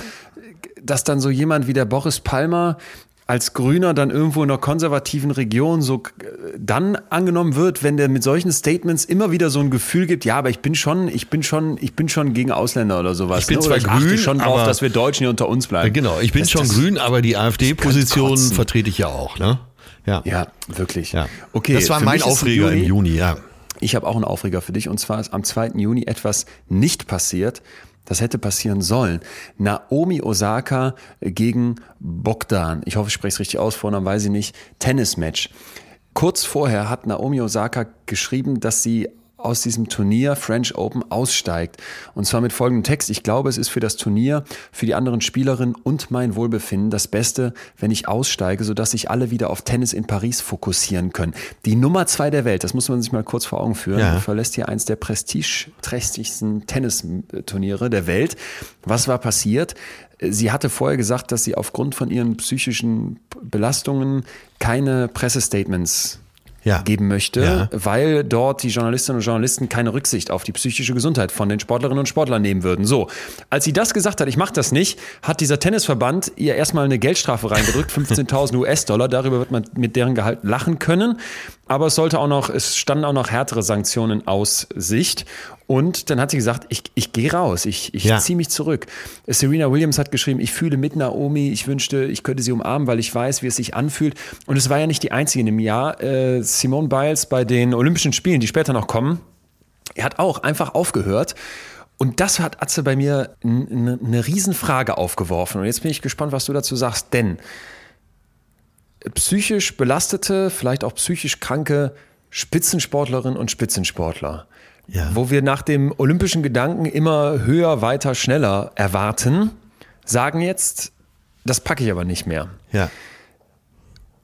Und jetzt trifft das auf eine Gesellschaft, die bisher immer gedacht hat, gerade die müssen es doch packen und die müssen doch, ne, ja, müssen ja, doch fit ja, sein. Und äh, wieso sollte man jetzt sagen, ja, du, man sagt ja auch nicht, ah, dir geht, du hast irgendwie gestern was Schlechtes gegessen, lieber Lionel Messi, ja, dann kein Problem, dass du heute im Fußballspiel ein bisschen schlechter ist, sondern man sagt, das ist uns egal, du hast hier Leistung abzuliefern, weil du bist Leistungssportler. Wie geht die Welt jetzt mit Leuten um, die sagen, wir haben psychische Probleme und sind ja in der Spitze des Sports. Das hat mich total beschäftigt. Ja, vor allen Dingen immer, ähm, wenn was passiert, sind alle ganz erschüttert. Gerade auch die Funktionäre. Äh, Hashtag Robert Enke. Jo. Äh, das hält dann so drei, vier Wochen vor und dann äh, geht es wieder mit höher, schneller weiter und größerer Vermarktung ans Werk. Ja, und vor allem mit so einer, mit so einer gnadenlosen Haltung auch. Ja, oder? und es ist so, sagen wir mal, etwas milde gesagt ist es ambivalent, etwas hart gesagt ist es verlogen. Und das trifft es wahrscheinlich am besten. Ich glaube, das verlogen, ich glaube, das verlogen ist es. Ja. Ich glaube, das verlogen ist es, was mich gerade abholt, weil ich habe dann ein bisschen weiter gedacht und dachte, na gut, aber Spitzensport ist jetzt nun mal auch da geht man rein, um Spitzenleistung abzuliefern. Und wenn man krank ist, weil man das Bein gebrochen hat, weil man nicht genug trainiert hat, weil man einfach irgendwie schwächer ist als die anderen, dann geht es ja gerade da in diesem Spitzensport genau darum, das zu sehen. Ja. Wir treten gegeneinander an und da heißt es ja nicht nachher wie beim Kindergeburtstag, hey, wir haben 17 Gewinner, ja. äh, auch wenn der Marvin der langsamste war beim Sackhüpfen, sondern da wollen wir knallhart gegeneinander sehen und es geht ja, um Millionen, wenn nicht Milliarden. Wer ist hier der Beste? Und dann kommst du und sagst, ich bin psychisch krank und jetzt, wie reagieren wir da drauf? Finde ich absolut. Also weißt du, was ich ja, meine? Es hat für mich so eine zweite sagen. Ebene noch. Ich verstehe voll, äh, in welchem äh, Denken du da unterwegs bist. Ja. So, und ich glaube, so schwierig und unpassend das jetzt vielleicht im Spitzensport, wo es eben nur um Leistung geht, das klingt, wenn wir das nicht auch da schaffen, dass so etwas normal ist, dass das okay ist, dass das vor allem eben nicht mehr so verlogen weggedrückt wird, ja. wie bei Robert Enke, sondern dass man sich das einfach zugestehen muss dann wird uns das als Gesellschaft weiterbringen. Und warum machen wir eigentlich Spitzensport? Ja, weil es doch eine Vorbildfunktion hat. Warum gibt die Bundesregierung jedes Jahr an irgendwelche Sportsoldatinnen und Soldaten natürlich auch viel, viel Geld? Jetzt, ich weiß, die verdienen nicht viele Monat, aber das ist halt einfach auch etwas, was wir uns als Gesellschaft leisten, ja, dass wir da ja. Vorbilder haben. Dann finde ich, muss auch da klar sein, ja, auch die Stärksten der Starken können psychisch krank werden. In einem Jahr werden wir den Moment der Wahrheit haben und der wird, glaube ich, eine Menge bewegen. Wenn das in Katar, die WM in Katar, Fußball-WM so stattfindet, dann ist der, dann ist es wirklich am Arsch. Dann ist es wirklich am Arsch. Also wer das mit Freude guckt, äh, ja. Weil ich kann's, ich kann, also ich habe gehört, pro, pro Spiel, was stattfinden wird, etwas über 100 tote ja. Arbeiterinnen und Arbeiter dort. Ich war ja selber da mit einem Freund für die Welt am Sonntag ja, vor ja. mehreren Jahren schon und das war, also wir, es war nichts anderes als moderne Sklaverei. Ja. Wir sind dann aus diesen FIFA-Städten, die uns präsentiert wurden mit schönem, mit schönen Arbeitshelmen und Pausenregelungen und alles fertig gemacht für die Kamera, sind wir dann ja nachts aus dem Hotel raus und haben uns da illegal in diese Arbeitercamps bewegt, ein paar Kilometer draußen. Ja. Ähm, ja. Ja, mein, also, mein Freund Lukas Vogelsang, begnadeter Journalist, äh, schreibt für Zeit, Süddeutsche etc., saß bei Sport 1 im Doppelpass neben Uli Hoeneß und hat genau dieses Thema angesprochen. Ich nagel mich nicht darauf fest, aber ich glaube, er hat eine Zahl von 6000 genannt, ja? die ja. in den letzten zehn Jahren da umgekommen sind von den Arbeitern, aber man kann ja auch Sklaven sagen. Und Uli Hoeneß unterbricht ihn und sagt, ja, aber doch in zehn Jahren also hat das relativiert. Wahnsinn. Ja, das ist Wahnsinn. Wahnsinn. Ich habe die, diese Pressekonferenz von Bayern oder Jahreshauptversammlung von Bayern München, wo dann der Katar-Sponsor, ja. ist er Haupttrikotsponsor? Auf jeden Fall ist ein Riesensponsor von denen, einfach diskutiert wurde und wo dann die Fans ausgerastet sind. Und da hast du, habe ich dann wirklich gedacht, das ist so dermaßen fern von dem, was eigentlich damit mal verbunden war, was irgendwie eigentlich ein Wettkampfgedanke, ja, ja. ein Nationen vergleichen, sich treten in einen Wettkampf, ohne sich zu bekriegen und sowas mal vorne stand. Ja. Äh, mich, mich widert es einfach an so vielen Stellen mittlerweile nur noch an. Und mir tut es übrigens vor allem leid um die Leute, die da eigentlich den Sport treiben wollen, weil ich glaube, ein Fußballspieler, dem, der, der will spielen, der will auf seine Bühne, ja, der will ja, ja, den genau, Applaus, genau. der will seinen Sport machen und dann muss der mit so einer Scheiße wie so einem wie so einer WM in Katar mit gekühltem Rasen spielen, weil da war es ja so heiß, ja, da, ja, ja, da, da, käme niemand auf die Idee, Fußball zu spielen. Aber natürlich gibt es in Katar ja auch eine Schlittschuhlaufbahn in der Mall. Ich glaube, eine der größten der Welt. So, okay, Mann, ey. Ja, Wahnsinn. So, ich brauche jetzt mal eine Pause und äh, Kleines wem gedenken wir? Wir gedenken, ich habe hier den Namen, den ich auf der Liste habe, durchgestrichen. Wir denken mal den toten Arbeitern in Katar. Gedenken mal den toten Arbeitern in Katar. Oh. Ich, ich muss mal eben, äh, eine Minute Pause brauche ich tatsächlich. Du machst Päuschen, dann machen wir kurz Werbung ja. hier, würde ich sagen, und ich schnubbel noch einen äh, Zimtstern. Bis gleich. So, wir kommen zu einem Werbepartner, den wir hier sehr gerne unterstützen, da er gemeinnützig ist und wir das absolut sinnvoll finden. Und das ist Viva Con Aqua. ab dem 24. November kann man über geschenke.vivaconaqua.org eine Spende als Geschenk tätigen. Dafür erhält der Spender eine illustrierte Spendenurkunde, die er seinen Liebsten schenken kann. Deine Spende als Geschenk. Das sieht zum Beispiel so aus, eine Spende in Höhe von 15 Euro für 20 Liter Flüssigseife für eine Schule in Uganda mit erschwerten Zugang zu Hygiene. Viva Con Aqua, wisst ihr hoffentlich, ist ein gemeinnütziger Verein, der sich dafür einsetzt, dass alle Menschen Zugang zu sauberem Trinkwasser haben. Die unterstützen Wasserprojekte und bauen Brunnen. Besonders aktiv sind sie eben in Uganda, Äthiopien, Südafrika und aber auch Nepal. Über 500 Millionen Menschen haben auf dieser Welt keinen Zugang zu sauberem Trinkwasser. Und bevor ihr jetzt rumlauft und wieder irgendeinen Kram kauft als Geschenke, Leute, verschenkt doch eine Spende für sauberes Trinkwasser. Wie das geht, hat Atze gerade erklärt. Ihr geht einfach auf geschenke.vivaconaqua.org und könnt dann auswählen von 10 Euro, 15 Euro bis hin zu 12.000 Euro, wer es hat. Ähm, ja, und verschenkt damit dieses Jahr doch vielleicht mal was, von dem alle was haben. Wir freuen uns, dass wir Viva Con Aqua hier unterstützen dürfen und wünschen euch allen frohe Weihnachten. Außerdem heute mit am Start ist Coro. Ja, die Coro Drogerie, wisst ihr ja schon, wie lieb wir die haben und äh, die schicken sich gerade an, in diesem Moment Marktführer zu werden äh, bei den Online-Drogerien und mit Drogerie ist Coro noch gar nicht so richtig beschrieben. Ihr könnt da äh, Nüsse, Trockenfrüchte, Superfoods, Snacks, äh, Frühstückssachen, äh, aber ihr könnt auch Geräte da kaufen. Ich habe letztens noch einen Reiskocher gekauft. Äh, die haben wirklich die tollsten Sachen in einer Verpackung, die sinnvoll ist. Coro spart Handelswege ein, das heißt, äh, die Produkte sind auch wirklich hm, preiswert und auch fair. Also die Coro Drogerie von uns wärmstens empfohlen. Ich wollte gerade sagen, an der Marktführerschaft haben wir doch mindestens einen gewissen Anteil. Wenn ihr auf Coro Drogerie mit dem Code FÜHLEN bestellt, mit Ü gibt es 5% aufs gesamte Sortiment. Danke, Coro. Das müsst ihr ausprobieren. Zurück. So.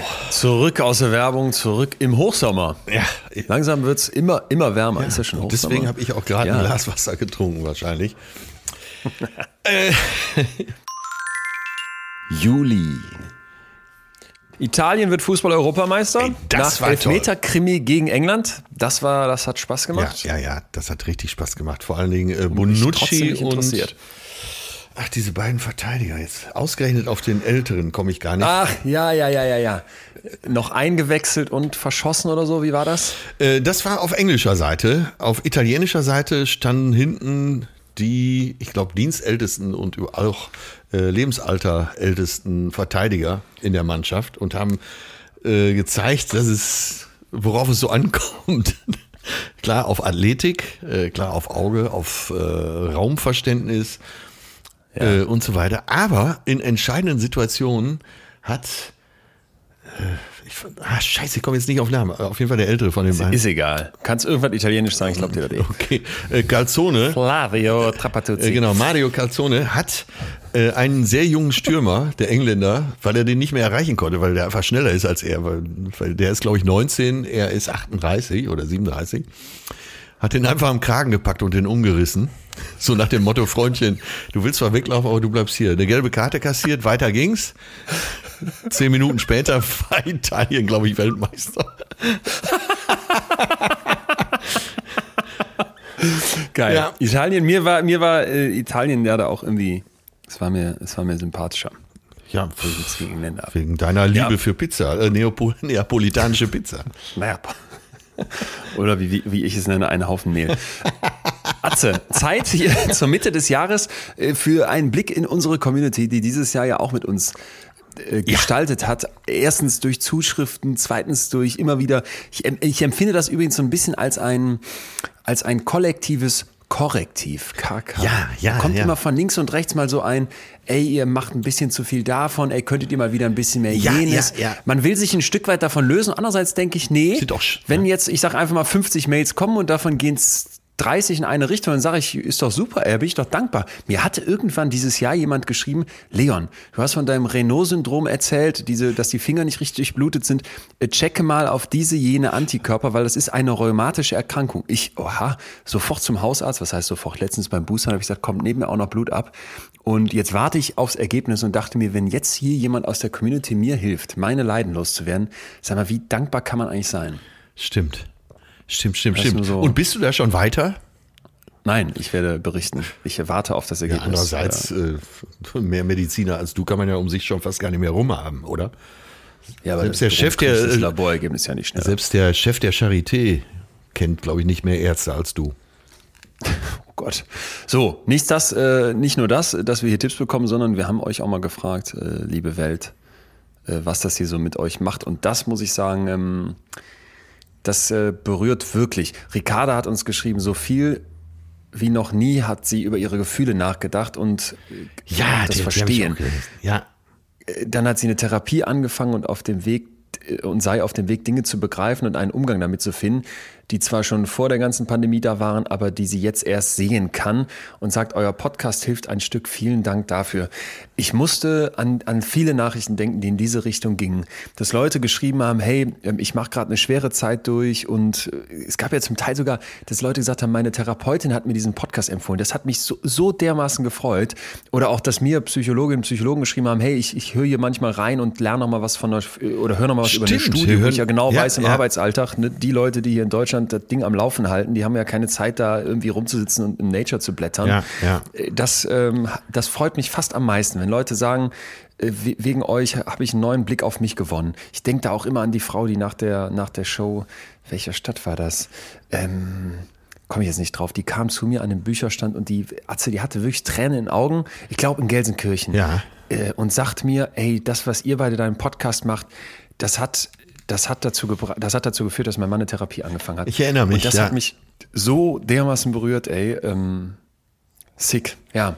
Und von diesen Nachrichten gab es viele. Und da, dafür können wir, glaube ich, einfach auch mal zurück äh, Danke sagen, weil dass ihr uns das spiegelt, dass ihr, dass, dass ihr hier ähm, auf Abonnieren geklickt habt, dass ihr uns Feedback schreibt, dass ihr uns überhaupt Nachrichten schreibt. Ähm, ja. Liebe alle, vielen Dank. Wir haben eine, Wir haben eine Folge gemacht, da ging es äh, um wie spricht man Partner an? Also ich weiß gar nicht, was das Oberthema war. Da hatte sich Laura aus, die studierte in Amsterdam gemeldet. Ah, Erinnerst ja, du dich? Die große Laura. Ja.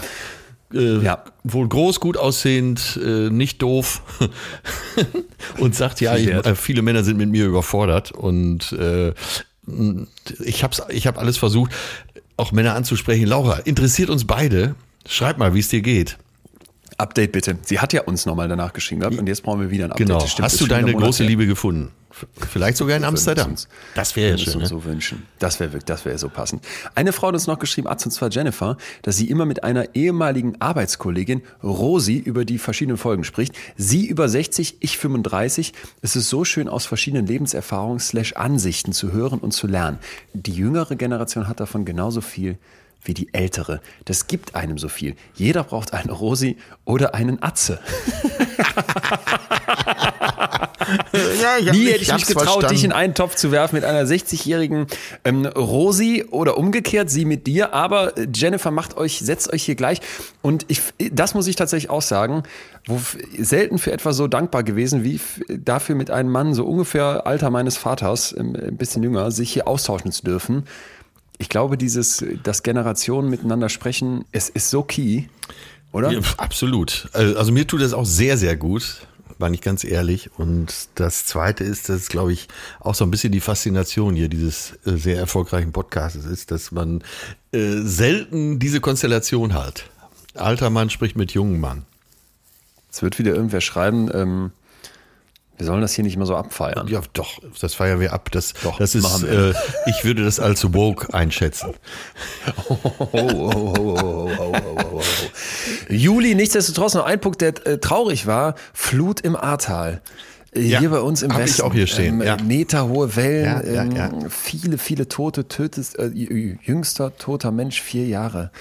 Äh, einfach nur heftig fand ich das und äh, so diese Vorstellung, ein Haus wird weggerissen ja. und es ist jetzt hier der, die Klimakatastrophe äh, so spürbar bei uns vor der Haustür. Aber ein gutes Beispiel insofern, äh, weil äh, wenn du jetzt nicht gerade da wohnst, Ahrtal, ist es für alle anderen von uns schon wieder so weit weg. Ne? Mhm. Und äh, im Juli war ich sehr betroffen und jetzt denke ich, ach ja, das war ja auch noch. Um ehrlich zu sein. Die sitzen, die sitzen noch im Matsch, ne? Also da wird fleißig aufgeräumt ja, und gemacht ja. und gebaggert, aber das äh, ist ja jetzt nicht einfach wieder da, dein Haus dann. Ich fand es interessant, dass Töne, unser Manager, hingefahren ist mit irgendwie so einem Jungstrupp und äh, am Wochenende schaufeln. Ja. Einfach helfen. Äh, total geile Aktion, hat dann so äh, ein bisschen auch erzählt. Da wären sie dann irgendwie angekommen und äh, hätten so ein älteres Pärchen gesehen, bei denen im Garten sah es wohl wirklich aus wie, wie auf dem Schlachtfeld. Und haben sie angefangen aufzuräumen und irgendwann äh, meinte die Frau, ja, das Carport kann auch weg. Äh, und dann meinten die ja, okay, alles klar, wo sollen wir das denn hin tun? Ja, wissen wir auch nicht genau, wie. Ja, ist gar nicht unser, das gehört den Nachbarn. Das Carport stand plötzlich bei denen im Garten und war nicht deren. Und Töne meinte, wir haben da gemacht und getan. Am Ende hat ihn dieser 60-jährige Mann irgendwie in den Arm genommen und meinte, ey, mein Kühlschrank ist ab jetzt immer auch deiner. Und da hätten die da irgendwie oh noch auf der Terrasse gesessen und ein Bierchen getrunken und der Töne meinte, dass, dass, dass selten er so ein gutes Erlebnis hatte. Und dann habe ich im Nachhinein gedacht, hä, irgendwie doch auf den ersten Blick komisch. Du fährst in so eine Krisensituation, ja, ja. Äh, in diesem Fall mitten in Deutschland, hilfst und sagst nachher, das war eins der, war, war, war für mich selbst rein egoistisch betrachtet ein super Erlebnis. Ja. Aber ich glaube, dass das diese Momente sind, wo wirklich äh, auch ein Land merkt, was es heißt, ein Land zu sein. Das, was wir an vielen Stellen vielleicht sonst vermisst haben, dieser Zusammenhalt, ja, dass, dass, der da so spürbar war. Das, das habe ich auch aus, der, aus dem nicht dahin gefahren sein, wo ich es nachher sehr bereut habe und des Schaufelns. Ja gedacht, das soll es jetzt nicht romantisieren im Sinne von, hey, war ja eine tolle Zeit und wir haben uns alle mal so zusammengefühlt, weil Töne ist natürlich auch dann irgendwie wieder weggefahren ja, und die, dieses Pärchen sitzt da weiter im, im, im, im Schlamm. Aber Spendenbereitschaft, überhaupt Zusammenhalt, Dasein, ja, die Leute, ja. die jetzt noch da sind, das hat mich, das hat mich echt wieder mal ins Gute glauben lassen. Absolut richtig auch das Thema könnten wir jetzt eine Stunde weiter besprechen. Aber wir müssen weiter, wir müssen weiterziehen. Übrigens, Alfred Biolek ist im Juli diesen Jahres gestorben. Mit 87 Jahren, also auch nicht mehr so jung. Also ja. äh, haben wir noch mal kurz an ihn gedacht und gehen weiter rüber zum August. August. August. Ich war im Urlaub. Endlich. Der, und das Endlich, war der Wendepunkt. Das war, Leute, das war der Wendepunkt. Fast 33 zum Guten. Äh, meine, meine Predigten, mein Mund fusselig reden, äh, ja. blutige Gehörgänge mit rauer Stimme hatten endlich Erfolg und fielen auf fruchtbarem Boden. Ah. Leon hat richtig ja. Urlaub gemacht und zwar richtig Urlaub. Lieber ja. Leon, meine Frage als Moderator hier an dich. Wie macht man richtig Urlaub? Äh, mit Zeit auf jeden Fall, weil so ein aufgewühlter äh, Kopf, glaube ich, oft von uns dann viel zu schnell versucht wird abzubremsen, aber was aufgewühlt ist, braucht wie so ein Kaffeesatz in der Tasse Zeit, um sich zu senken. Ja. Das trat ein, aber auch wirklich erst nach, keine, keine Ahnung, 10, 12 Tagen oder sowas. Und dann, ähm, und dann geht's geht's gar nicht so sehr darum, dass du irgendwie einen teuren oder, oder krassen Urlaub machst, sondern es geht darum, dass es in diesem Urlaub immer wieder kleine Momente gibt, die als Erinnerung in deinem Kopf hängen bleiben. Und die habe ich. Ich hatte dir von diesem Bootsausflug erzählt, wo so alle Ebenen übereinander lagen. Klar, das ist jetzt schon, das ist schon was krasses, weiß ich, und das ist ja auch nicht billig. Ähm, ja. Aber ich habe auch ein, in Juckmajor heißt das auf Mallorca, kleines Kaff, ist auch, ist nicht mal am Wasser. Die haben einen Marktplatz und da gab es ein italienisches Restaurant und die haben Nudeln so Tagliatelle oder sowas, ja. in so einem Parmesan-Käsenestchen serviert, das schon so geil aussah. Und ich mag gar keine Trüffel, aber dann hatten die noch so ein bisschen Trüffelzeug drauf. Atze, wir sind da mehrmals hingefahren, nur um das zu essen. Das äh, war so geil und es war so eine, so eine kleine schöne Sache, weshalb ich jetzt schon wieder denke, ich wäre gerne mal auf Mallorca alleine für dieses kleine Parmesan-Nestchen, weil das so, Die das so. Duc Major. Jetzt wissen wir auch, was du mit 90 Millionen machen würdest. Das ist gut. Stimmt. Stimmt. Äh, mir noch den Nachtisch danach gönnen. Alles in Pasta in Jügmeier. Was ist sonst passiert? Taliban sind im Autoscooter gefahren. 15. August klingt jetzt erstmal lustig, aber haben die Taliban die afghanische Hauptstadt Kabul zurückerobert. Das waren Bilder, die mich. Tragödie, ach Gott, das ist Tragödie. Scheiß. So, ich, so, genau, den, so genau das habe ich hier auch stehen.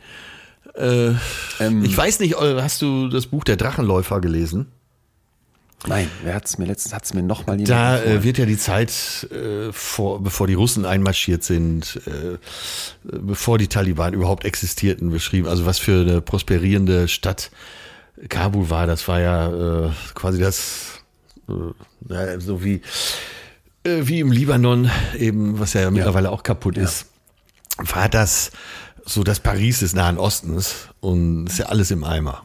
Es gab eine Kunstszene, es gab eine Modesszene, äh, Frauenrechte äh, wurden groß geschrieben. Frauenrechte, genau. Unis, äh, Tanz, so eine Bar- und Nacht, Nacht, Nachtlebensszene. Ich habe eine Doku in der ja, darüber gesehen. Mehr äh, genau, gut. der Drachenläufer spielt in dieser Zeit und äh, so okay. Drachen steigen lassen ist so ein Volkssport äh, zu allen möglichen Anlässen eigentlich in äh, Afghanistan und das war dann irgendwann verboten. Äh, kann ich dir dringend empfehlen, aber habe ich auch als erschütternd begriffen wirklich erschütternd und dann diese Bilder. Und da, da habe ich dann wieder, ich, ich, guck, ich gucke immer auf diese Sachen und dann gehen in meinem Kopf so viele weitere Gedanken, werden irgendwie angestoßen, wie so ein, wie so ein äh, Domino. Jetzt sitzt der Taliban mit seinem, mit seinem Kalaschnikow-Gewehr und seinem Turban und seinem ich, ich, ich bringe nicht nur Leute um, sondern jetzt müssen die Frauen sich verschleiern und dürfen nicht mehr studieren, Mindset, ja.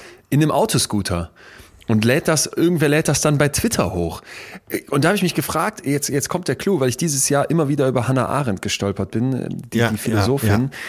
die über die ähm, äh, Prozesse gegen die Nazis nachher so berichtet hat, vor allem über Eichmann und eben diese Frage aufgestellt hat, jemand, der wie Eichmann die Judenvernichtung organisiert, kann das irgendwie ein normaler Typ sein? Dieser Schlagbegriff, dieser Begriff von ihr ist ja die Banalität des Bösen. Und da habe ich so viel drüber nachgedacht dieses Jahr und in dem Moment eben auch und mich gefragt, könnte ich auch Taliban-Extremist werden? Oder überhaupt, warum wird jemand Extremist? Warum machen Menschen schreckliche Dinge?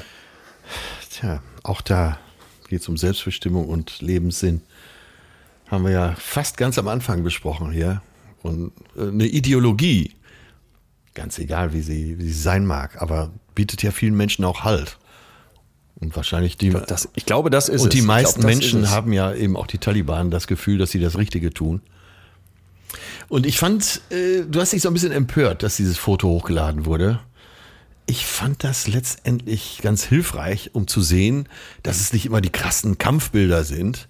Sowas ist so ganz banal. Wenn du mal, und das warst du ja, wenn du in Ländern unterwegs warst, die in, ja, man immer noch als dritte Welt bezeichnet, dann ist es oft ganz banal. Auch so eine Straßensperre kommt ganz banal daher. Ein Überfall, wo du fast in Lebensgefahr schwebst, äh, kommt erstmal fast freundlich daher. Ich habe es auch äh, in Afrika schon erlebt.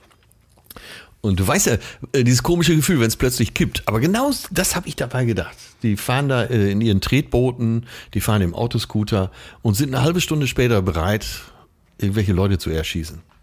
Und so ist es. Mhm. Mhm. Ja. Ja, und das, das ist ja genau diese, diese Frage des, des Banalen des Bösen. Ja, ne? Ist das ja. einfach so was Menschliches, was, ähm, wenn du, wenn du genug zusammentust und dann noch so einen Führer davor stellst und irgendeine Ideologie dahinter packst, einfach die Massen, Massen abholt und dann dazu führt, dass, dass normale Leute ja weggucken oder sogar helfen, um, um, um jüdische Menschen in, in Viehwaggons zu sperren oder um jetzt Frauen in, in Afghanistan ja oder äh, in Ruanda die Hälfte fast der Bevölkerung umzubringen. Äh, Filmtipp vielleicht hier auch nochmal Hotel Ruanda. Da sieht man ja auch ganz äh, ganz konkret, wie banal das Böse ist. Hutus gegen Tutsi ja. und die Welt denkt, wir lösen das mit ein paar Blauhelmsoldaten. Ganz genau. Und guckt am Ende zu. Ja, sind gezwungen zuzuschauen. Geschlachtet ja. wird. Tja, ja, aus den Gesprächen, die ich mit Salafisten und Extremisten, mit Rechtsextremisten, aber auch mit Leuten aus Sekten, Sekten und sowas dieses Jahr immer wieder geführt habe, ähm, für die verschiedenen Podcasts, habe hab ich immer für mich so gemerkt, so unterschiedlich die Ideologie dann ist, so gleich sind die Strukturen, die Mechanismen. Ja. Einfache Antworten, ja. Lovebombing am Anfang, du fühlst dich toll und angenommen. Ja. Dann Zusammenhaltsgefühl in dem Moment, wo du isoliert wirst vom Rest drumherum. Du hast nur noch diese Gruppe. Und dann äh, denkbar einfache, aber sehr, sehr viele kleine Tricks, die es für dich sehr, sehr schwierig machen, da rauszukommen. Ja, du ja. verlierst alles, du wirst fertig gemacht, du wirst verfolgt, du siehst an anderen, an denen Exempel statuiert werden, wenn du da raus wirst. Ne? Ja. Zermalmen wir dich, wo du dann schon das Gefühl hast, es braucht auch nicht banale Köpfe, ja, ja. um das Böse irgendwie zu organisieren. Das denke ich dann manchmal, was mich so einmal noch ans. Ich, ich glaube ja fest ans gute Menschen. Je mehr ich mit so Extremisten und so weiter spreche, das sind ja meistens dann Leute, die da ausgestiegen sind, oder ja. eigentlich immer desto mehr glaube ich ans Gute. Keine Ahnung. Riesenthema. Aber wir müssen weitermachen. Riesenthema. Warte mal. Nicht aber ohne zu vergessen, Atze, in, im August wurden in Abu Dhabi jede Menge Kamele äh, suspendiert von Schönheitswettbewerben, weil mit Botox die Lippen aufgespritzt waren. Diese News gab es jetzt letztes nochmal. Ich habe gedacht, wo ist unsere Welt hingekommen, wenn jetzt schon Kamele mit Botox schön gemacht werden?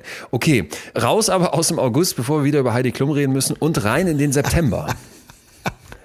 Von Kamelen zu Heidi Klum. Gut. September. So. Ja mein Freund. Oh, oh. Äh, Vulkanausbruch auf La Palma ist passiert. Äh, Bundestagswahl steht an. Und sonst noch was? Äh, ja, die Bundestagswahl steht an. Eigentlich äh, hätte ich jetzt in jedem Monat auch Olaf Scholz sagen können. Einfach nur den Namen Olaf Scholz. Weil er, ja. er begleitet uns ja schon ein Jahrzehnt. Und Januar, Olaf Scholz, wie der sichere Verlierer. Olaf Scholz Kanzlerkandidat. Atze und Leon denken, Warum habt ihr warum kürt ihr einen Kanzlerkandidaten? Das wird ja, ja eh noch, das haben wir das nicht, haben wir das nicht gesagt. gesagt. Wieso nennt er sich Kanzlerkandidat? Gesagt, Wahnsinn. Ja. März, Umfragetief. Warum? Ne? Der soll doch lieber Urlaub machen. Und was passiert? Und jetzt hier an, ein Aufruf an die Jugend dieser Welt. Am Ende kann das alles ganz anders ausgehen. Ja. Dranbleiben. Wahnsinn. Dranbleiben. Wirklich Wahnsinn. Wir haben in, äh, im September die 20 Jahre 9-11 und also ich weiß nicht, wie es dir geht, aber als das äh, so aufploppte in meinem Newsfeed, da ist mir nochmal bewusst geworden, 20 Jahre. Von, vom Jahr 2000 bis ins Jahr 2021, und jetzt kommt es, halte ich fest, da fühlt man sich wirklich alt, ja. ist es genauso weit wie vom Jahr 2000 zum Jahr 1979. Fuck, man, habe ich gedacht. Scheiße. Okay, 20 Jahre 9-11 und ich wusste noch, obwohl es so lange her ist, 100%ig ganz genau, was ich in dem Moment gemacht habe, als mir das gesagt wurde. Nämlich was? Wo warst und du? Wo warst du? Du warst zwölf. Wir waren mit der, äh, ich, wir waren mit der Schulklasse wandern. Hermania, unser Klassen- und Mathelehrer, erzählte dann irgendwann, okay, es gab einen Anschlag in den USA und da sind Flugzeuge in diese, in diese Türme geflogen. Ich noch nie vom World Trade Center gehört, äh, Twin Peaks, keine Ahnung. Äh, und der Besserwisser der Klasse, der nicht ich war übrigens, sagte sofort, ähm, oh, jetzt da gab es schon mal einen Anschlag und da wurden ja irgendwie so Bomben ja, auch unten ja, reingefahren. Ja. ja, jedenfalls, äh, ich glaube, das ist so deswegen so krass, oder für mich hat das eine psychologische Komponente, niemand von uns wird sich an so einzelne Sätze oder an so Sachen, wo man irgendwie was erzählt bekommt, einfach so krass erinnern. Und ich glaube, das wäre auch dabei so gewesen, ja. wenn nicht so ein riesen Rattenschwanz dran gehangen hätte. Wenn danach nicht so viel entstanden wäre, so viel Hass in die Welt gekommen wäre, so viel der Westen gegen den Osten, Nahen Osten, ähm, die Taliban, Terrorismus und so ja, weiter. Der erste Golfkrieg. Dann hätte man das, glaube ich, gar nicht so im Kopf ja, gehabt. Ja, ja. Es ist ein Krieg daraus entstanden, das muss man sich mal vorstellen. Das ist der Wahnsinn, ja. Ich weiß. Ja, ich, ich Und zum ersten Mal war ich richtig mit, naja, neben, neben der Mondlandung auch, äh, mit Verschwörungstheorien konfrontiert. oh Gott, ja. ja. ja. ja. Übrigens, ähm, kurze, kurze Studie, muss erlaubt ja. sein. Es ist, äh, ich weiß jetzt nicht genau, im September wahrscheinlich nicht, aber in dem Jahr 2021, wo wir uns so viel mit Verschwörungstheorien auch beschäftigen durften, mussten, ähm, letztens nochmal ein, ein Newsblog-Eintrag entstanden, wo mal diskutiert wurde, was äh, geben denn uns eigentlich Verschwörungstheorien? Und da fand ich total interessant einen Kommentar von einem Wissenschaftsjournalisten, der gesagt hat, Verschwörungstheorien sind schlechte Coping-Strategien. Coping? Coping ist so der Versuch, mit irgendwas klarzukommen. Ah, okay, gut. Also du könntest zum Beispiel sagen, mir geht's gerade gar nicht gut ähm, psychisch, deswegen gucke ich mal, dass ich rauskomme, dass ich Freunde treffe, dass ich Sonnenlicht abkriege, dass ich Sport mache, dass ich mich mal hinsetze und äh, Yoga mache oder oder oder. Ähm, es gibt auch Stress-Coping-Strategien, ne, verschiedener Fasson. So, und äh, es gibt aber natürlich auch schlechte Coping-Strategien. Du könntest zum Beispiel Alkohol trinken, um deine negativen Gedanken loszuwerden. Ja, äh. ich, ja. Und Verschwörungstheorien sind ähm, schlechte Coping-Strategien. Denn die Leute, die suchen nach Halt, die suchen nach, ich will die Welt verstehen, die suchen nach so einem, ja. äh, auch wieder nach einem Zugehörigkeitsgefühl, das wurde in Studien gezeigt, müssen aber feststellen, dass die Verschwörungstheorien das eigentlich nicht liefern, weil wenn man die Leute mit Verschwörungstheorien konfrontiert, ja. zu verschiedensten Themen, nehmen diese Werte, wonach die sich eigentlich sehen, nochmal ab. Also du bist eher gestresster danach. Und ich glaube, das ist ein unglaublich sich selbst verstärkender Zirkel. Passt ein bisschen zum Thema Alkohol. Du denkst, mit dem Alkohol betäubst du irgendwie und hast eine Coping-Strategie, die aber eigentlich schädlich ist. Und so gucke ich mittlerweile auch auf Verschwörungstheorien. Scoping. Coping. Coping. Coping. Yes. Das merken wir uns das wird aufgeschrieben, Coping, kommt in meine ewige Liste. Da werde ich noch Generationen äh, von Wissenschaftlern nach dir mit in den Wahnsinn treiben. Oktoberfest steht fast oh an. Gott. Nein, fällt aus, aber wir gehen in den Oktober, ja? Äh, lass uns bitte direkt in den Oktober gehen. Ähm, warte, wen hatte ich denn noch? Äh, ich wollte sagen, als stimmt. gedenkwürdige, auf der Gedenkliste. Äh, abgetretene Mitbürger. Ach, Maria Audiola. Mhm. Die war erst 69. Das war eine von den Sängerinnen vom Baccarat. genau diese Sprachlosigkeit wollte ich erzeugen. merkst du übrigens auch, dass du älter wirst, das merke ich mit 33, wenn plötzlich in, den Tages, in der Tagesschau Leute so bedacht werden, die gestorben sind und du die kennst. Daran, Atze, merkst du, dass du alt wirst.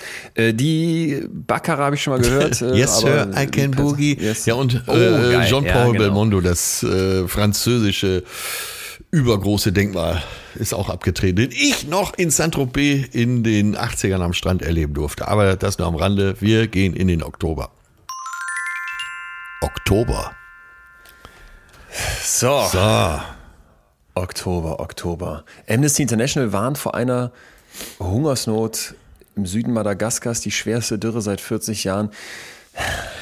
Also das darf man immer nicht ja. vergessen, während wir hier sitzen und über irgendwelche ja. Lottogewinne oder über zu teure Immobilienpreise dann ja schon aus einer Millionärssicht, die, ich finde das irgendwie so, das, das finde ich kacke, ich finde das irgendwie absurd. Dieses, ja, ich, ich, man traut sich nicht zu sagen und dann kann man jetzt wieder sagen, die Deutschen reden nicht über das Geld, aber ich finde es, es kommt mir irgendwie so plump vor. Insbesondere wenn ich solche News lese, dann denke ich immer, das ist alles, das ist, es ist absurd. Wir, wir nennen die Welt immer absurd und sind so dermaßen Teil davon. Mann. Da verhungern, also da verhungern Leute, 2021, das, das darfst du ja nicht vergessen. Und dann twittert Elon Musk, er wird da wie viel, sechs Milliarden oder sowas abgeben, wenn die, wenn man ihm einen Plan hinlegt, wie man, wie man äh, Hunger bekämpfen könnte. Der König bittet zum Tanz, dann macht sich die UN noch die Mühe und hat das jetzt abgegeben, soweit ich weiß nicht. Also, ja, Mann, wenn ich sowas lese, äh, macht mich fett, macht mich fertig. Ja, Leon, ich habe eigentlich auch genau dieses Empfinden, aber ja, ich will jetzt mal über einen Vorfall in Afrika sprechen, wo ich, ähm, wo ich ja die Arbeit von Tina Landgrafe mit ihrer Organisation Madame Fogana so bewundere. Mhm. Und supporte. Und supporte, genau. Äh, schon, ich glaube, jetzt fast zehn Jahre. Und manchmal stehe ich da und sehe dieses Elend vor ja. Ort und resigniere. Ich stehe wirklich da und denke mir, egal was wir hier machen, ganz egal wir können jetzt 365 Tage im Jahr uns hier wirklich den Arsch aufreißen. Es kommt immer was Neues. Und also ich will jetzt niemanden auffordern, es zu lassen. Im Gegenteil. Ich will alle auffordern, wenigstens ein bisschen was zu machen, weil dann bringt uns das nach vorne. Aber sich mit der Welt zu beschäftigen, das ist schon hart. Warte, aus dem Kopf, Hippokrates, das Leben ist eine Komödie für den Denkenden, aber eine Tragödie für jene, welche fühlen. Und manchmal steht man davor, und das bewundere ich eben an so Leuten wie Bettina und ganz vielen anderen, dass sie einfach weitermachen. Und nicht wie ich da manchmal sitzen und denken, tja, es, es geht immer so, hört das denn nie auf? Ah, ah. Das wirst du äh, in deiner Lifetime auch nicht mehr erleben, dass wirklich keiner mehr verhungert. Und das ist so absurd, aber das sagt uns natürlich auch was über das Leben. Und nicht nur das, das ist ein ganz, ganz wichtiger Punkt, was du da nennst. Äh, macht gerade in meinem Kopf an vielen Stellen Klick, weil ich kann mich ja jetzt aufregen und denken, boah, ist das, ist das scheiße und das kann doch nicht wahr ja. sein und der blöde Elon Musk, aber äh, wo bin ich jetzt engagiert und tu was ja, dagegen? So, auch richtig genau, umfangreich. Genau. Und äh, wem hilft das jetzt, wenn der Windscheid rumheult, dass die Welt so schrecklich ist? Äh, man kriegt den Arsch hoch und machst wie, wie diese Organisation oder mach halt einfach weiter. So, ja, fuck, das ist. Ähm, Aber das betrifft alle Bereiche. Oha. Kriegt den Arsch hoch, natürlich. Und äh, da vor seinem Twitter-Account oder Instagram und Facebook zu sitzen und mal schnell was rein tippen. Ja. Ich fühle für Madagaskar und so. ist das eine, ist sicher auch gut, sich damit zu beschäftigen, aber man kann sich eben auch politisch, auch in kleinsten Organisationen, äh, betätigen. Leute ansprechen. Du weißt du noch, als der Eckhard von Hirschhausen bei uns war, der hat zum Schluss gesagt, pass auf, jeder spricht jetzt mal den Menschen, von dem er denkt, ja. dass er am mächtigsten ist, in seinem Umfeld an und spricht ihn auf dieses spezielle Klimaproblem an. Und das wäre ja schon ein Schritt. Ne? Das ist ja schon. Das, das wäre ein Schritt. Das wäre ein Schritt. Ja. Meine Eltern haben sich zur Bundestagswahl, ich war ganz, ich war äh, ganz fasziniert. Also erstens hieß es, wir, wir werden jetzt das Auto nochmal tauschen. Wir sind jetzt komplett da, da, an Elektro interessiert. Vater installiert unter tierisch Aufwand eine Photovoltaikanlage auf dem Dach. Ja. Dann bestellen die sich bei einer Organisation, die sich gegen die Klimakrise stark macht, einen Flyer, die man an an die Türklinken hängen kann. Man bezahlt die auch noch selber, die kriegt man dann per Post geschickt und dann sind die rumgegangen und haben sich dafür eingesetzt. Ja, toll. Die mit, mit 60 Genau das Beispiel und, meine ich, solche, solche kleinen Aktionen, ja. Und das, ähm, das schafft doch auch ein Wir, oder nicht? Ja, nicht nur, nicht nur das, sondern ich, ich, ich glaube, wenn du das war, deswegen meinte ich gerade, das war für mich so ein wichtiger Punkt, dass du, wenn du dann da drauf guckst und sagst, alles ist so blöd, alles ist so doof und Katastrophe und, und damit ist ja keinem geholfen. Und wenn du dann daraus jetzt ableitest, dass du dich hier schlecht fühlen darfst und die Welt verurteilst, verdammte Axt, also das werfe ich mir jetzt selber vor, dann, dann mach was. Ja. Mach was. Mach was. Ja. ja. Okay. Gut.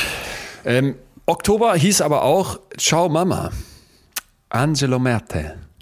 Er sitzt jetzt nur noch auf der Ehrentribüne. Für alle, die den Gag nicht kennen, Angela Merkel. Ne? Komm, äh, okay. Äh, unsere Bundeskanzlerin, Dr. Angela Merkel, tritt tritt ab, hätte ich jetzt fast gesagt, wird, wird, tritt nicht zur Wiederwahl an und wird entsprechend auch nicht wiedergewählt. Und ich habe mich mit ein paar Angela Merkel-Fakten beschäftigt, ja. die ich dir jetzt mal reingeben wollte, die mir zum Teil so noch nicht bekannt waren. Ich musste damals fürs Werbemillionär-Casting, da wird man vorher angerufen. Ja. So aus dem Nix heraus auch. Ich war in unserem Club, wo wir immer in Münster diese Partys organisiert haben. Es war tierisch heiß, ich arbeitete in Unterhose.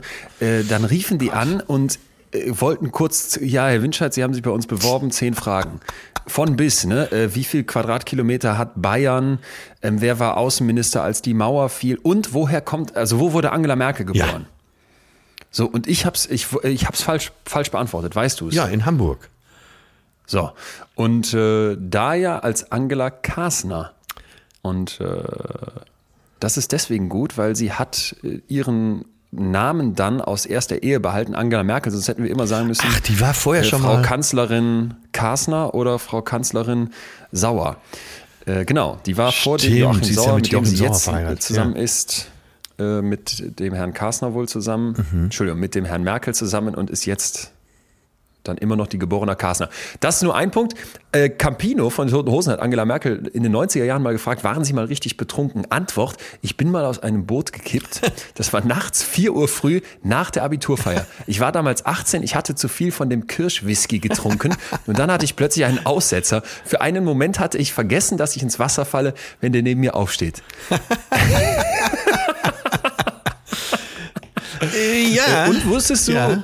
Ja, nee, sag. Gregor Gysi hat mal in einem Interview gesagt, äh, so die Vorzüge von Angela Merkel. Unter anderem kam da, dass er, und er ist ja nun wirklich ganz äh, opposite zu CDU, einer der großen Vorzüge ist, sagte er, dass sie persönlich kein Geldinteresse hat. Ich glaube, da würden wir alle nicken. Und er sagte, einer der ganz, ganz, ganz großen Vorzüge ist, sie grinst und lächelt an der richtigen Stelle. Und ist auch wahr, ne? Das ist auch wahr. Ist auch wahr. Was du vielleicht äh, nicht wusstest, weil du scheinst da besser im Bilde zu sein als ich. Angela Merkel, Raucherin? Nee. Jeden Tag ein Päckchen? Nein. Doch. Ja. Und dann erst bei einer starken Erkältung äh, angefangen, sich das abzugewöhnen. Fand ich krass. Und zwar damals noch als Bundesministerin für Familie und Jugend in den 90ern. Ey, das ist. Äh Ey, überleg mal. Krass, oder? Unsere Mutti, Angela, die hat ja so viel. Ballert sich die Kippe. Ja, sie hat so viel Krisen überstanden danach noch, eben als Bundeskanzlerin, dann auch die Flüchtlingskrise, die Finanzkrise.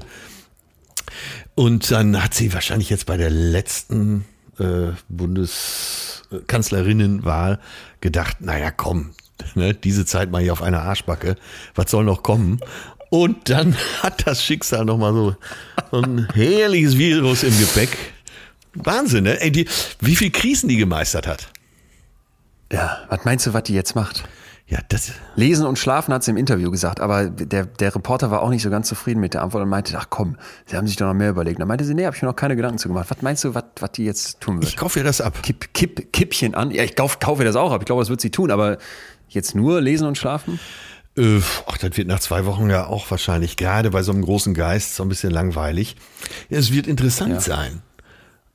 Ja. Viele Männer, äh. inklusive Gerhard Schröder, äh, versuchen ja ihre Bedeutungslosigkeit zu kompensieren und andere große Dinge, wo man noch feiste Reden schwingen kann, dagegen zu halten. Ich könnte mir bei Angela vorstellen, dass sie sich wirklich ins Private zurückzieht und sie ist ja, glaube ich, auch Wissenschaftlerin, Naturwissenschaftlerin, mhm.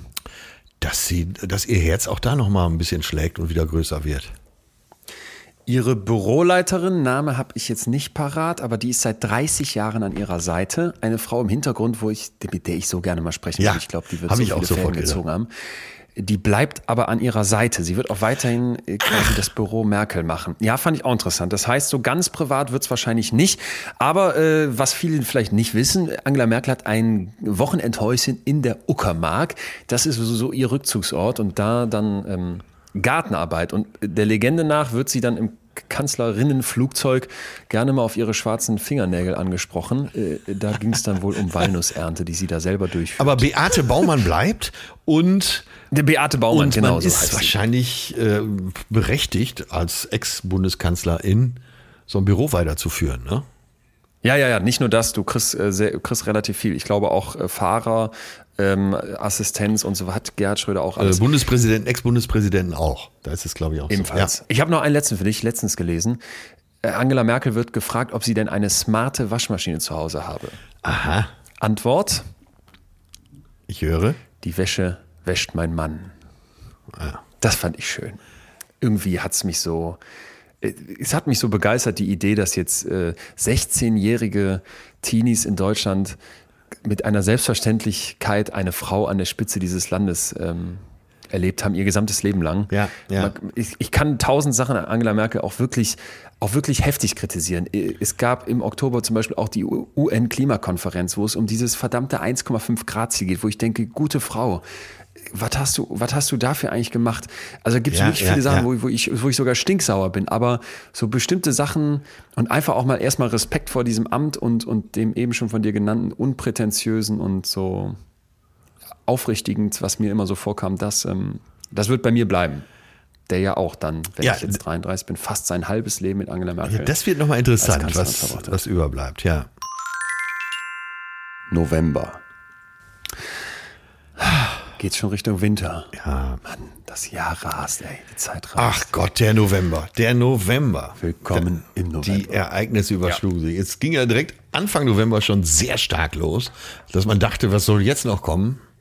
Ähm, wirklich, also eigentlich hätte man danach das am, ich glaube, 5. November hätte man das Jahr auch abschließen können. Was hast du, was ist alles passiert? Ja, ja, das große Ereignis, noch besser als Mondlandung, wetten, das kehrt zurück. Oh, oh, oh, oh, oh. Tommy Gottschalk, ja. Du schaffst das, Uno. Da war ein Hund. Es gab die deutscheste Wette von allen. Und zwar so ein Jack Russell Terrier. Eigentlich hätte sogar ein deutscher. Hast du das schlussendlich doch geguckt oder hast du dich noch äh, Ich war auf einer Gala und habe genau das mitgekriegt. Ja, ich meine doch. Und das, äh, Ach so, okay. Ich möchte aber noch mal dran erinnern, es gab diesen Hund, der hat Müll sortiert ne, als ja. Wette. 20 Minuten dauerte die Wette. Und Deutscher, Deutscher kann eine Wette doch nicht mehr sein, oder? Was heißt das? Der hat irgendwie dann Jetzt, äh, Plastik ja, dann, genau, da lagen so. Plastikflaschen, Nein. Äh, da lag Organisches und er hat das immer in die Geil. richtige Tonne gebracht. Aber, aber die Krönung des Ganzen war, dass Zuschauer in Nürnberg äh, auf den Rängen saßen, es waren so zweieinhalb bis dreitausend da, und so äh, Transparente hochgehalten haben, du schaffst das, Uno. Also, das, wirklich. Das war dann der Schäferhund-Züchterverein aus. Äh, nee, es war, es war ein Jack Russell. Äh, ich habe nur gesagt, Ach, äh, die Steigerung okay. wäre nur noch der deutsche Schäferhund gewesen. Hatte ich mir gewünscht, aber Wer hört schon auf mich?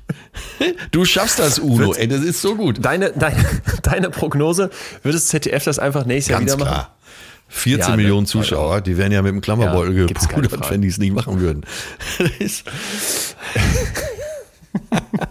Für mich gab es 2021 im November auch ein Ereignis, denn es jährt sich wieder was zum, äh, zum, 20. zum 20. Mal und zwar das Erscheinen vom ersten Harry Potter Film. Am 22. November 2001. Stimmt, du warst ja genau die Generation. Ja. Ich bin sowas von Harry Potter Ultra. Hermine und ich bekanntermaßen Stimmt. gleich alt oder fast zumindest. Cinemax Solingen. Man konnte Wochen, wenn nicht Monate vorher Tickets bestellen. Und dann so, ich weiß nicht, ob es eine weltweite Premiere war, auf jeden Fall ging das abends los und man durfte dann irgendwie um 10 Uhr da reingucken. Und äh, Paul, mein schon damals äh, sehr, sehr enger Freund und auch heute noch Freund, der hatte natürlich Karten. Leon durfte nicht, weil war zu spät. Scheiße. Und dann musste ich am nächsten Morgen dann noch mir das alles anhören und wie toll der Film war und so weiter. Und ähm, ich muss wirklich sagen, es ist wieder die Zeit des Jahres. Ich gucke seit drei Abenden Harry Potter. Ich bin jetzt bei der Gefangene von Azkaban und ähm, es, es zieht mich weiterhin in seinen Bann. Aber, jetzt kommt das große Aber, äh, wobei ich, hab, wenn, wenn ich dann denke, ich wäre Harry Potter Ultra, erzählt mir unser lieber Leo Sträter, Ex-Azubi der MS Günther, vorgestern beim MS Günther Glühwein trinken auf dem Münsteraner Weihnachtsmarkt. Leon, wir haben doch auf der MS Günther ein Harry Potter Quiz, was der Leo wohl moderiert. So. Und dann hat er ein paar Fragen davon erzählt. Zum Beispiel, wie viele Wege führen von Hogwarts nach Hogsmeade? Ich dachte zwei, es sind aber wohl vier oder sieben. Er hat sich nicht mehr an die richtige Antwort erinnert. Dann wollte er wissen, wie kommt man in Hogwarts in die Küche? Ich hatte keine Ahnung. Und äh, man muss irgendwie eine Birne auf einem Bild streichen. Da hat es in meinem Kopf so ein bisschen wieder sich erinnert. Der meint, da kommen Leute zum Harry Potter Quiz auf unser Schiff in voller Montur. Mit Gryffindor-Schal und Zauberstab und Narbe auf der Stirn. Und einmal haben sie sich irgendwie im Termin vertan und dann war das normale Münsterquiz und die ganze Truppe saß dann in Harry Potter-Klamotten und hat der gefragt, wie lang ist die Promenade? Und es war kurz vorm Lynchmord. Weil alle natürlich Hogsmeade und Hogwarts Fragen wissen wollten. Wahnsinn. Ja, Wahnsinn. Ich wollte gerade sagen, äh, du sprichst jetzt mit jemandem, der in Neuseeland schon in Hobbiton war, aber das ist ein ganz anderer Film. Oh Mann. Aber auch ein schöner. Auch ein schöner. Atze, nichtsdestotrotz hat äh, da jetzt kommt jetzt kommt wieder, ich kann über so Sachen nicht mehr einfach nur nicht mehr einfach nur nachdenken. Ich glaube, es liegt auch daran, dass wir hier so sprechen, sondern immer geht in meinem Kopf noch so, eine, so ein zweiter so ein zweites Türchen auf. J.K. Rowling, ja. die ich glaube damals Arbeitslose mittlerweile auf 500 Millionen oder sogar eine Milliarden geschätzte ja, ja unfassbar reiche und sehr erfolgreiche Autorin, die mir mit ihren Büchern sehr, sehr viel gegeben hat, twittert. Und zwar immer und immer wieder gegen Transgender-Leute. Was ist da los, du macht, als äh, Spezialist? Was ist da los? Es macht ich weiß ich nicht genau, ich will da auch gar nicht so richtig einsteigen, weil es mich einfach nur sauer macht. Denn wieso nimmt sie sich da raus, das alles besser zu wissen und so Fragen aufzuwerfen wie, das stimmt doch alles gar nicht und hast du nicht gesehen? Also das, das ärgert mich einfach kolossal. Und jetzt kommt aber die Frage, die dann bei mir aufkam. Seitdem die das tut, gucke ich Harry Potter jetzt mit ein bisschen anderen Augen. Und, ähm, Verrückt, oder? Es ist verrückt und es ging dann in meinem Kopf weiter. Gibt es gute Kunst aus schlimmer Hand? Denn jetzt kann man ja sagen, ja, ja. so ein bisschen darum twittern mit irgendwelchen kruden Meinungen. Das Werk vom Künstler. Das machen ja leider viele. Sozusagen. Das Werk vom Künstler. Also sind Michael Jackson Songs noch okay? Oder ich lege noch eine Schippe drauf, das haben wir dann nämlich auf dem Weihnachtsmarkt diskutiert. Könnte Adolf Hitler schöne Bilder malen? Ja, das äh, ewige, die ewige Frage. Das äh, kocht ja schon mal so richtig hoch bei Michael Jackson. Und ich würde sagen, äh, ja. Also ich würde auf die Frage, ich kann, kann man die Kunst auch. vom Künstler trennen? Da muss ich leider mit Ja antworten. Das ist meine Meinung dazu. Ich befürchte das auch. Und nichtsdestotrotz finde ich, hat man ein Stück weit, ähm, also man, man muss es vielleicht tun und es wäre jetzt irgendwie Quatsch zu sagen, ein Michael Jackson Song ist jetzt plötzlich schlecht, rein der Song, aber ich muss andersrum sagen, irgendwas in meinem Hirn tut das sehr wohl. Ja, aber drehen wir es doch mal um. Also We Are the World, We Are the Children kann ich doch jetzt nicht mehr hören, ohne dann im Kopf zu haben, Moment mal, äh, es gibt fucking viele Indizien dafür, dass der Typ Kinder missbraucht hat. Und wir singen da Arm in Arm und, und freuen uns, wenn irgendwo Billie Jean läuft. Kann man ja zumindest mal ein Fragezeichen dran machen. Ja, da werden wir nicht ankommen natürlich bei dieser Diskussion, aber äh, um zu J.K. Rowling zurückzukehren, ich meine, jetzt twittert sie auch noch ungefragt. Ähm, eine Frau, die gute äh, Kinderromane schreibt, muss halt nicht unbedingt schlau sein. Und ja, ja. und äh, ein Krimineller, wenn es dann so stimmt bei Michael Jackson, äh, kann anscheinend eben auch gute Musik machen. Ne, und die Frage, ob du auf diese Musik noch tanzt, ist ja dann, äh, führt ja dann schon weiter. Okay, jo, stimmt. Stimmt, stimmt. Äh, das, so wäre die Trennung ja auch viel leichter. Ja. Aber okay, dann, ja, es hat mich jetzt aber noch nicht von meiner Frage, von meinem ursprünglichen Problem befreit. Kann ich guten Gewissens mir jetzt Harry Potter reinziehen oder muss ich denken, was für eine blöde Kuh, die das gemacht hat und die jetzt jedes Mal, wenn ich dann in irgendeinem Streamingdienst draufklicke, wegen mir noch ein paar Cent auf ihren Berg drauf bekommt und noch mehr Reichweite. Tja, womit können wir uns ja mal beruhigen? Was. Vielleicht, dass sie damals noch nicht so bekloppt war. Ah. Vielleicht hat, sie, hat das Geld sie verrückt gemacht. Wollen wir uns darauf einigen? Machen wir jetzt einfach. Ja. Wir müssen ja auch weiterkommen. Ähm, darf ich denn noch eine Kleinigkeit als Studie reinschmeißen? Bitte, Atze? ich flehe dich an. Kraken, Krabben und Hummer oh ja. Werden im November in Großbritannien als fühlende Wesen ja. anerkannt. Äh, nach einer Überprüfung, und zwar der renommierten Hammer, LSE Hammer. London School of Economics and Political Science. Äh, Hast du den Film also, gesehen, mein Freund der Krake? Nein, das hast du ja, letztens erzählt gehabt. Das, das, das war jetzt eine Überprüfungsfrage. Lesen, hören. Bitte, bitte, bitte, dir steht, das, dir steht der Mund offen, ehrlich. Ja, ich, ich, ich muss ehrlich gesagt sagen, mir stand, als ich das hier gehört habe, der Mund offen. Denn was war jetzt das Fazit daraus? Die Überprüfung ergibt, dass es starke Beweise dafür gibt, dass solche Tiere empfindungsfähig ja. sind. Also Gefühle haben wie Schmerz, ja, ja, Freude. Hunger, Durst, Wärme, Freude, Trost und Aufregung. Muss man sich mal reinziehen, diese Liste. Jetzt kommt's. Was ist die Konsequenz, die aus diesem, das sind fühlende Lebewesen gezogen wird? Ja. Das Entkrallen von Krabben ist jetzt verboten. Ja. Außerdem darf man lebende Krabben und Hummer nicht mehr an ungeschulte Händler verkaufen. Und es ist jetzt verboten, wenn es, wenn es praktikable Alternativen gibt und wenn nicht zuerst eine elektrische Betäubung durchgeführt wurde, diese Tiere lebendig zu kochen und lebend zu zerstückeln.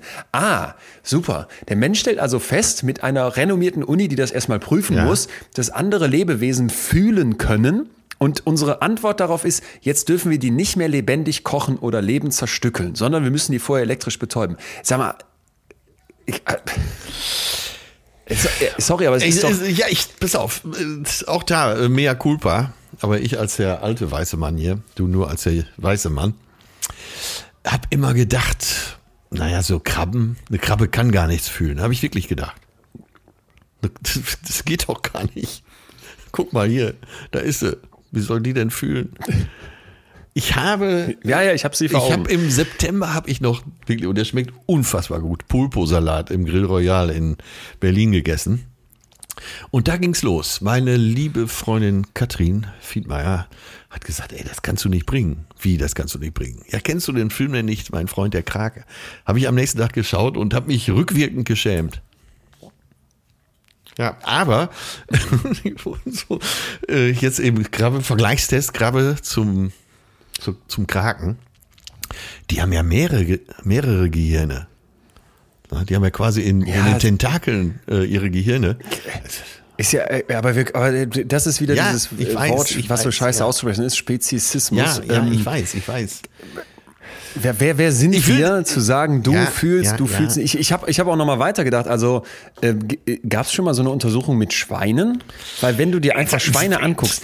Natürlich, das mit die intelligentesten Wesen in unserem ja, Umfeld. Ja, Und ja, ja, ja. Würde, ja, siehst du, da, so weit bin ich ja schon. Nie, nie würde ich was vom Schwein essen. Nie ich habe so, ich bin ganz großer Fan von NDR Nordstory. Ja. Kann ich allen nur empfehlen. Entweder in den Mediatheken oder gibt es auch bei YouTube. Ja. Es, es, gibt so, es gibt so geile NDR Nordstories mit dem, mit dem Containerschiff quer um die Welt. Und die starten dann immer irgendwie in Hamburg ja. oder ja, irgendwo im Norden halt, im Wattenmeer. Äh, so, und da gibt es eine, wo die auf einer Insel, jetzt schieß mich tot, ich sage jetzt einfach mal Rügen, ich glaube sogar eine kleinere, so, so einen jungen Bauern porträtieren. Und jedes Mal nach dem Winter fährt er seine Kühe auf diese Wattwiese. Ja. Und dann macht er, den, macht er diesen Hänger auf und dann laufen diese Kühe, ich sage jetzt einfach mal zwölf Stück, auf diese Weide raus. Und die springen und ja. hauen so ihre Hinterbeine hoch. Und du, wenn die lächeln könnten, würden die lächeln in dem Moment. Und du denkst, das das ist irgendwie so absurd, dass wir jetzt gleich hingehen und sagen, hier Bolzenschussgerät in den Kopf und dann kommst du schön in, in den Suppentopf. Also. Hm. Ja, aber das meine ich doch. Das meine ich doch. Das ist doch, äh, wenn du äh, mit der Ethik kommst, und das ist ja fast das beste Argument, und sagst, äh, wir können doch nie unsere Mitbewohner hier auf der Erde aufessen, dann, äh, ich wüsste gar nicht, was als Gegenargument kommen sollte. Ja, wenn du dir die Kinder nochmal vor Augen führst, deswegen fand ich diese Studios interessant, die sagen ja auch nicht, ah, da sitzen 100 Hunde in dem einen Boot und da sitzt ein Mensch in dem anderen. Die lassen den Menschen untergehen. Ja. Und selbst bei ein Hund, ein Mensch ja. sind die ja sehr viel eher bereit. Das sehe ich jetzt zum Beispiel anders, weil ich dann das Gefühl habe, da halten wir dann zusammen. Aber es ist auch irgendwie komisch. Also mich treibt das weiterhin total um und da ich selber früher Fleisch gegessen habe, da ich selber vor gar nicht allzu langer Zeit Tintenfisch, Ringe und sowas auch gegessen habe und ja, mir dann ja. auch jetzt mittlerweile denke, oh mein Gott, ja. ist das für mich auch ein tierischer Prozess und wie gerne esse ich Käse. In Käse, vor allem in Hartkäse, oh äh, jetzt werden manche umkippen, ist so ein Zeug drin, ich glaube Lab heißt das oder sowas, das kriegst du nur aus dem Kuhmagen. Äh, das heißt, da müssen die Tiere nicht nur ihre Milch für geben, was ja so ein bisschen vielleicht noch eine romantische Vorstellung ist, läuft ja auch sehr pervers Absolut ab, sondern pervers. die müssen auch getötet Fast werden. Und dann werden die diesen Käse, Käse geschreddert. Scheiße. Mann. Ja, mich treibt es jedenfalls sehr um. Das war im November ja. noch. Und da ist meine äh, Kay Rowling, meine Kay Rowling ist im November gestorben, nämlich Noah Gordon. Was bei dir eben Harry Potter war, war bei mir der Medikus. Mhm. Äh, ja, da habe ich ein Tränchen verdrückt. Das war auch äh, ein Teil meiner, also die Medikus-Trilogie war ein Teil meiner, meines jungen Lebens. Das kam auch mal vor. Bist du da auch so richtig drin versunken? Total, total so. weg, ja. ja. Wahnsinn, ne? Ist mir nochmal aufgefallen, wie geil das ist, Bücher ja. zu lesen. Die, diese Harry Potter Bücher auch, die Filme sind nett, aber in den Büchern einzutauchen, mit, mit diesen Charakteren zu fühlen. Wenn ja, Harry Potter ja. das erste Mal Cho Chang heißt sie, glaube ich, küsst, äh, mit Hermine tanzt und die dann doch nicht zusammenkommen. Oh, oh, Gott, und, und du bist so in diesem Harry Potter Business dann. Das, das finde ich einfach die Faszination an Büchern. Ja. Über Generationen ja dann scheinbar hinweg. Dezember. Atze. Ende aus, Finale, letzter Monat. Ja. Kann ja noch eine Menge passieren. Aber. Also ich habe jetzt gleich was für dich dabei, wovon ich einfach hoffe, dass das eine Statistik ist, auf die du gerade genauso wartest wie ich. Die muss hier noch kommen. Und eine kleine Story. Wir sind im letzten Monat. Willkommen Dezember. Ja. So, heute könnte man sagen. Heute? Wir sind im Jetzt. Heute, heute. Ähm, ja, ich hätte einen wissenschaftlichen Beitrag, aber der hat mit unserem Tabuthema zu tun. Oh ja, bitte, bitte, bitte, doch, doch, doch. Äh, ja, eine Empfehlung. Ich sage einfach mal eine Empfehlung. Wir steigen nicht drauf ein. Der Neurowissenschaftler Gerhard Roth im Spiegel äh, über Vorbilder und Versagen einer Gesellschaft im Pandemiezustand. Mich als äh, Hobbyphilosophen und äh, fast Soziologen treibt natürlich auch immer äh, das um, was in der Gesellschaft vorgeht. Und ja. Äh, man kann es natürlich noch nicht wirklich sagen, weil dazu ist die Zeitspanne noch zu kurz, die wir haben, um das äh, letztendlich zu untersuchen. Aber das wird ja uns alle verändern, was wir gerade erleben. Und das finde ja. ich absolut. Ich lese fast jeden Artikel darüber, weil es mich wirklich interessiert. Ähm, viele Menschen leben ja so ihr Leben dahin und, und das plätschert so dahin und die sind zufrieden damit. Das ist ja auch alles völlig okay. Äh, nur in diesen Zeiten konnte man sich ja nicht aussuchen. Ein massiver Einschnitt in die normalen Leben. Und das verunsichert einige Menschen so stark. Und das wird, das wird uns bleiben, die nächsten Jahrzehnte, diese Verunsicherung. Da bin ich fest von überzeugt. Ja. Ja. Ich weiß, du hast, du denkst wahrscheinlich, äh, naja, wenn es erstmal alles wieder läuft, dann nach einem halben Jahr ist alles vergessen. Aber ich glaube, diese starke Verunsicherung, dass nicht sicher ist im Leben. Es gibt ja so eine gefühlte Sicherheit im Leben. So, ich habe da, ich habe mein Häuschen, ich habe bezahlt und ja. ich habe ja. äh, drei Versicherungen ja. und ich kriege meine Rente und so. Und äh, man kann sich ja der Illusion hingeben, dass alles sicher ist. Man ist vor Überraschungen gefeit. und da und das ist ein ganz dünnes Eis, auf dem wir steppen, weil äh, jede Krise, die doch kommen kann, eben auch, äh, wir haben jetzt in Jahrzehnten Frieden gelebt, hoffentlich geht es so weiter. Falls es aber mal nicht mehr so sein sollte, steht ja alles auf dem Kopf. Und ich glaube, sowas, mhm. wenn du daran denkst, wie die Kriegsgeneration, mein Vater und Co., wie der eigentlich, wie man bis zu seinem Tode das noch in ihm spüren konnte. Und so glaube ich, dass eben diese Zeiten auch eine Narbe, eine große Narbe hinterlässt. Tja. Ja, okay. Einerseits kann ich mir das auch vorstellen. Ich, äh, das heißt, ich kann mir das nicht nur vorstellen. Ich will jetzt hier, ich kann es genauso wenig wissen wie du, aber ich weiß, was ich halt immer wieder glaube, wenn ich jetzt auch mit den, mit den Leuten gesprochen habe, die, die so krasse Sachen in ihrem Leben erlebt haben. Ich, ich, ich denke an Margot Friedländer, ja. die im Konzentrationslager war. Ich denke an eine Frau, die ich interviewt habe, die am Steuer saß, als es zum Unfall kam ihre Tochter und ihr Mann sterben, es bleibt ihr der Sohn und äh, es gab nachher ein Gerichtsgutachten, das gesagt hat, sie waren schuld. Ähm, ich denke an einen jungen äh, Boxer, äh, Kadir hieß der, der bei einem Kickboxkampf und immer so der starke Typ war, plötzlich einen Knack kriegt und dann stellt man einen riesen Tumor in dessen Rücken fest. Und, und, und, und, und.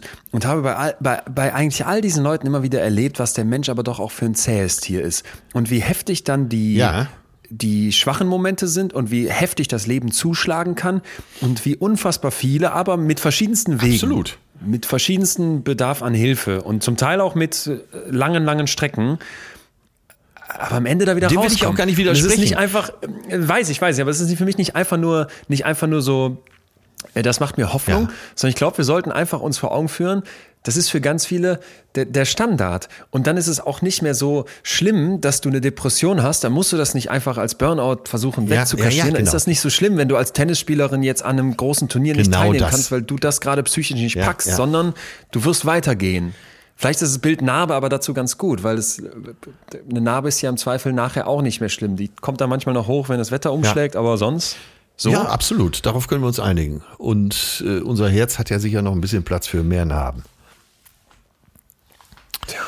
Mein, ja. das, das Narbenherz, mein nächstes Buch. Oh, kleiner Rollentausch im Dezember. Ich habe was und zwar Bild, die ähm, haben eine Schlagzeile rausgehauen. Ich hatte keine Zeit, das zu prüfen. Ich glaube den jetzt einfach ausnahmsweise mal. Influencerin verkauft ihre Fürze. Eine, eine Frau, die in so Marmeladengläser furzt und wohl bis zu 60.000 Dollar im Monat, meine ich, war das, verdient für Fürze, die sie verkauft. Ich fand das. Ähm, ich fand das beachtlich. Vor allem, ich weiß nicht, ob du das auch gemacht hast, aber als Kind, wenn man in der Badewanne furzen musste, konnte man ja so in seine Hand furzen und diesen Furz dann hochholen und daran riechen.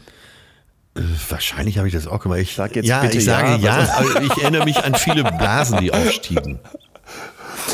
Okay, und da habe ich gedacht, wie, wie eklig ist das einerseits und wie ähm, charmant andererseits. Das war, das war für mich jetzt mal, ich habe gedacht, ich bringe auch eine kleine Boulevard ja, absolut, absolut. Message mit. Ich, holt dich nicht so ab. Äh, doch, doch, doch, doch, doch. Ich, äh, ich bin natürlich ein bisschen geschockt, ist klar. Ich denke natürlich auch schon über das Geschäftsmodell nach, in Gläser zu furzen. Bei ja. mir müsste es wahrscheinlich ein 10-Liter-Eimer sein. Aber ich denke gerade. Wie, Henna, wie Pornostar Hannah Secret, die uns hier doch erzählt hatte, wie viel für eine Unterhose? 70, 80 Euro? Oh Gott, oh Gott, oh Gott also meine Schwester und ich saßen mal in der Wanne und meine Schwester, meine, unsere Mutter hat uns gebadet und meine Schwester zeigte auf meinen, äh, auch damals schon sehr kleinen Penis und, und fragte meine Mutter, Mama, ist das das Gehirn? Und meine Mutter hat geantwortet, später ja.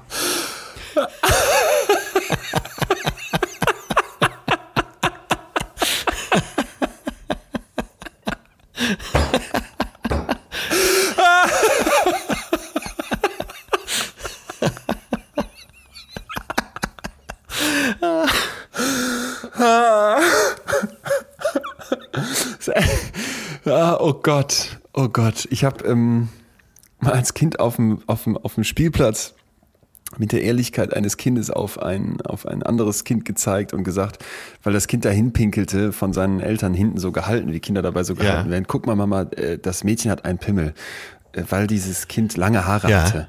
Thema Vorurteile und Stereotypen und Pink Stinks in unseren Köpfen. Äh, die, diese Geschichte von dir jetzt zum Ende ist, ist ähm, ist, ist so schön und legt mir gleichzeitig Atze jetzt den roten Teppich hin ja. für ähm, die Statistik, die hier noch kommen muss.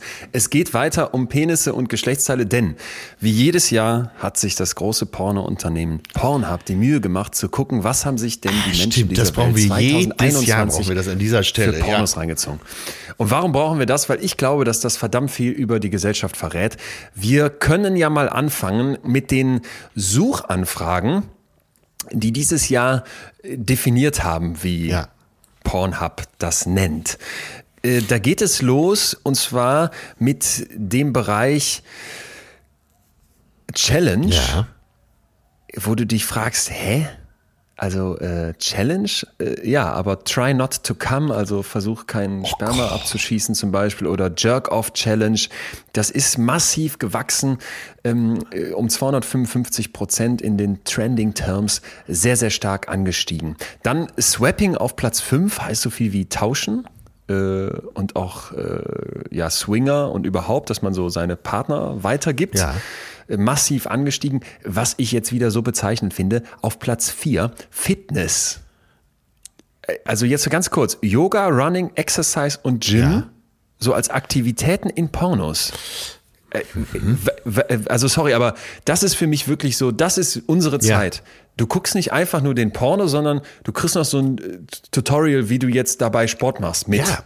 Oder wie jemand anders Sport. Ist, also sorry, aber ja. ist. Und dabei alle Daten auf einer Smartwatch. Sehr, sehr, ja, sehr gut. Sehr gut. Die Idee, Fitness in eine Pornosuchmaschine einzugeben. Gut, Platz Nummer drei, Group Sex. Ja. Massiv gestiegen. Ja.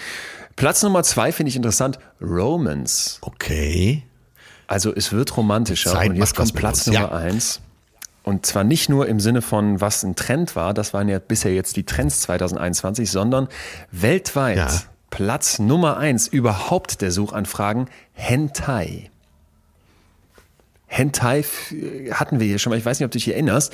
Dr. Lauri ja. Betito, Clinical Psychologist und Sextherapeutin und Director des Pornhub Sexual Wellness Centers. Oh mein Gott. Director. Die sagt ja. dazu, ja, frage ich mich auch, äh, dass Cartoons, darum geht's nämlich, so fantasievoller wären als regulärer Porno und dass die eine visuelle Stimulation bieten im Bereich von Bewegungen, von Winkeln, von Farben, von Gesichtsausdrücken, die zwar einerseits nicht real sind und trotzdem einfach das Ganze nochmal noch mal extrem über, überspitzen. Ja. Wenn du Hentai-Sachen dir anguckst, kriegst du, also. Hentai merken wir uns alle. schockiert. Äh, das sind zum Teil riesige, ja, ja. riesige Genitalien, die gemalt werden, Muskelprotze und so weiter. Und du fragst dich, okay, also jedem Tierchen sein Pläsierchen, aber habe ich wirklich gedacht. Äh, ich bin mal gespannt, wenn wir in zehn Jahren hier sitzen, komisch. ob sich irgendwas zum Besseren gewendet hat. Naja, zumindest war Romantik schon mal dabei. Vielleicht ist ja in fünf ja. Jahren schon unter Top 3 äh, Comedy Pornography. Äh, vielleicht. Deutschland jedenfalls, wenn wir mal auf uns Allmanns gucken, ist wieder sehr interessant. 9 Minuten 49 Aha. hängen wir auf Pornhub. So lang dauert der durchschnittliche Besuch. Naja, das, äh, das macht doch Mut. Macht Mut. Wir sind im Mittelfeld. Die Russen sind deutlich schneller mit 8 Minuten 13. Die Filipinos auf Platz 1 brauchen 11 Minuten 30. Ähm, soweit dazu. Was ich hochinteressant ja. finde, liebe Atze, müssen wir uns noch kurz angucken. Frauen und Männer im Unterschied. Ja. Während die Männer besonders gerne Japanese, da passt dieses Hentai ja, auch gucken ja. als Kategorie, gucken die Frauen besonders gerne Lesbian. Allerdings auf Platz 2 dann auch Japanese und auf Platz 3 MILF. Die MILF kommt bei den Männern an Platz zwei. Da ist Mature ja. auf Platz drei, also irgendwie alte Leute. Da sieht man mal, wie Merkel uns noch fehlen wird. Ja. Leon, mir läuft hier gerade so ein bisschen die Zeit weg. Ja, na gut, Atze, aber die letzten beiden Punkte ja, muss mir jetzt noch geben. Absolut. Ich habe diese ja. Statistik so eingesogen. Was haben die Deutschen am allermeisten gesucht? Top 3 der Suchbegriffe nur aus Deutschland 2021. Du darfst raten. Oh Gott. Also Hentai ist es nicht. Hentai ist bei uns in Deutschland nur auf Platz 4. Auch äh, interessant. Cockholding? Nein. Mhm. Soll ich weiterraten? Ach so. Ach so, ja, okay, kommst wahrscheinlich eh nicht drauf. Türkisch und Anal sind übrigens auch irgendwo im Mittelfeld eher. Tautologie, ja. Die, Deu die Deutschen suchen MILF auf Platz 3. Ja. Das ist ein weltweiter Trend. Und jetzt kommen sie wieder, die Kartoffeln. Auf Platz 2 bei den Deutschen ist das Wort Deutsch. Ah, okay. Und auf Platz 1 mhm. ist das Wort German. Wie, okay. wie scheiße Deutsch können Deutsche eigentlich sein, wenn Platz 1 und 2 Deutsch, ich gucke Porno nur auf Deutsch. Platz 1, oh, Alter, English Website. Ja, die sollen ja so aussehen German. wie wir, ne? Ja, ich sag dazu nur, Uno, du schaffst das.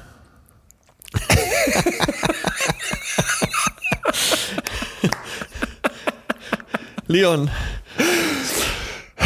Atze, liebes, liebes Penisgehirn, dieses Bild werde ich nicht mehr los. Wir sind am Ende angekommen. Ja, ja ähm, du als alter Zeitmensch hier, das finde ich gut, dass du das im Blick hast. Ja, ich habe ähm, keine andere Chance. Du in Urlaub nein, wahrscheinlich, ne? Um 14 nein, nein, Uhr ein Testtermin. Super, super, super. Oh, ja, ja. bitteschön. Dann würde ich doch sagen, aber es ja. passt doch. Äh, letzter Monat, letzte Minütchen. Mein lieber Freund, Ein Jahr schon wieder, wir beide hier. Ja, ja. Und ich vermisse Mirko Nonchef. Ja, das war ja, scheiße.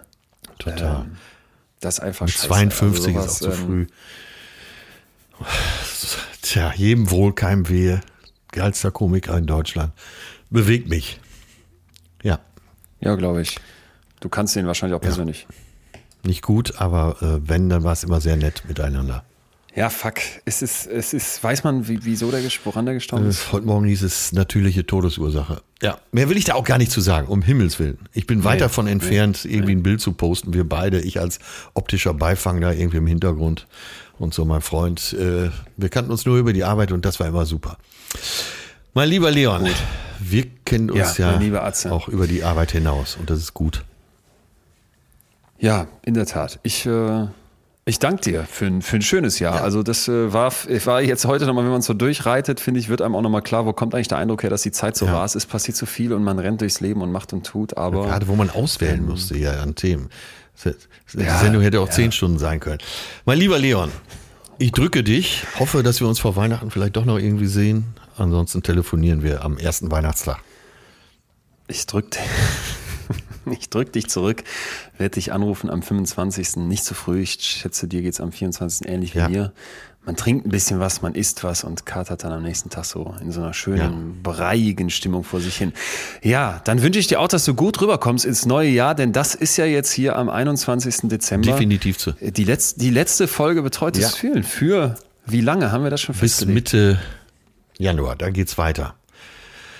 Bis Mitte Januar, da wissen wir jetzt noch nicht hundertprozentig äh, wann. Ja. Ich bin im Urlaub, du bist ja eh immer im Urlaub und ähm, irgendwann kommen wir dann zurück. Und ähm, damit dürfen wir, glaube ich, auch nochmal äh, allen, allen da ja. draußen äh, danken, dürfen der lieben Sophia danken, die uns hier mit Murmel Productions produce, dürfen den Redakteurinnen ja. danken, MTS danken, Julep. euch ja. allen da draußen danken, Jule, ach, wem wir alles danken und all unseren Gästen und so weiter. Aber vor allem wirklich euch und liebe Leute, wenn ihr dann im Januar pünktlich dabei sein wollt, dann dürfen wir euch dringend empfehlen, klickt jetzt auf Abonnieren, weil da weiß man es dann als erstes. Ihr werdet es vielleicht auch so irgendwie erfahren, wenn es dann im Januar weitergeht. Wir wissen es tatsächlich noch nicht.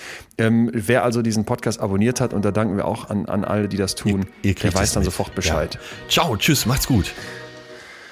Tschüss.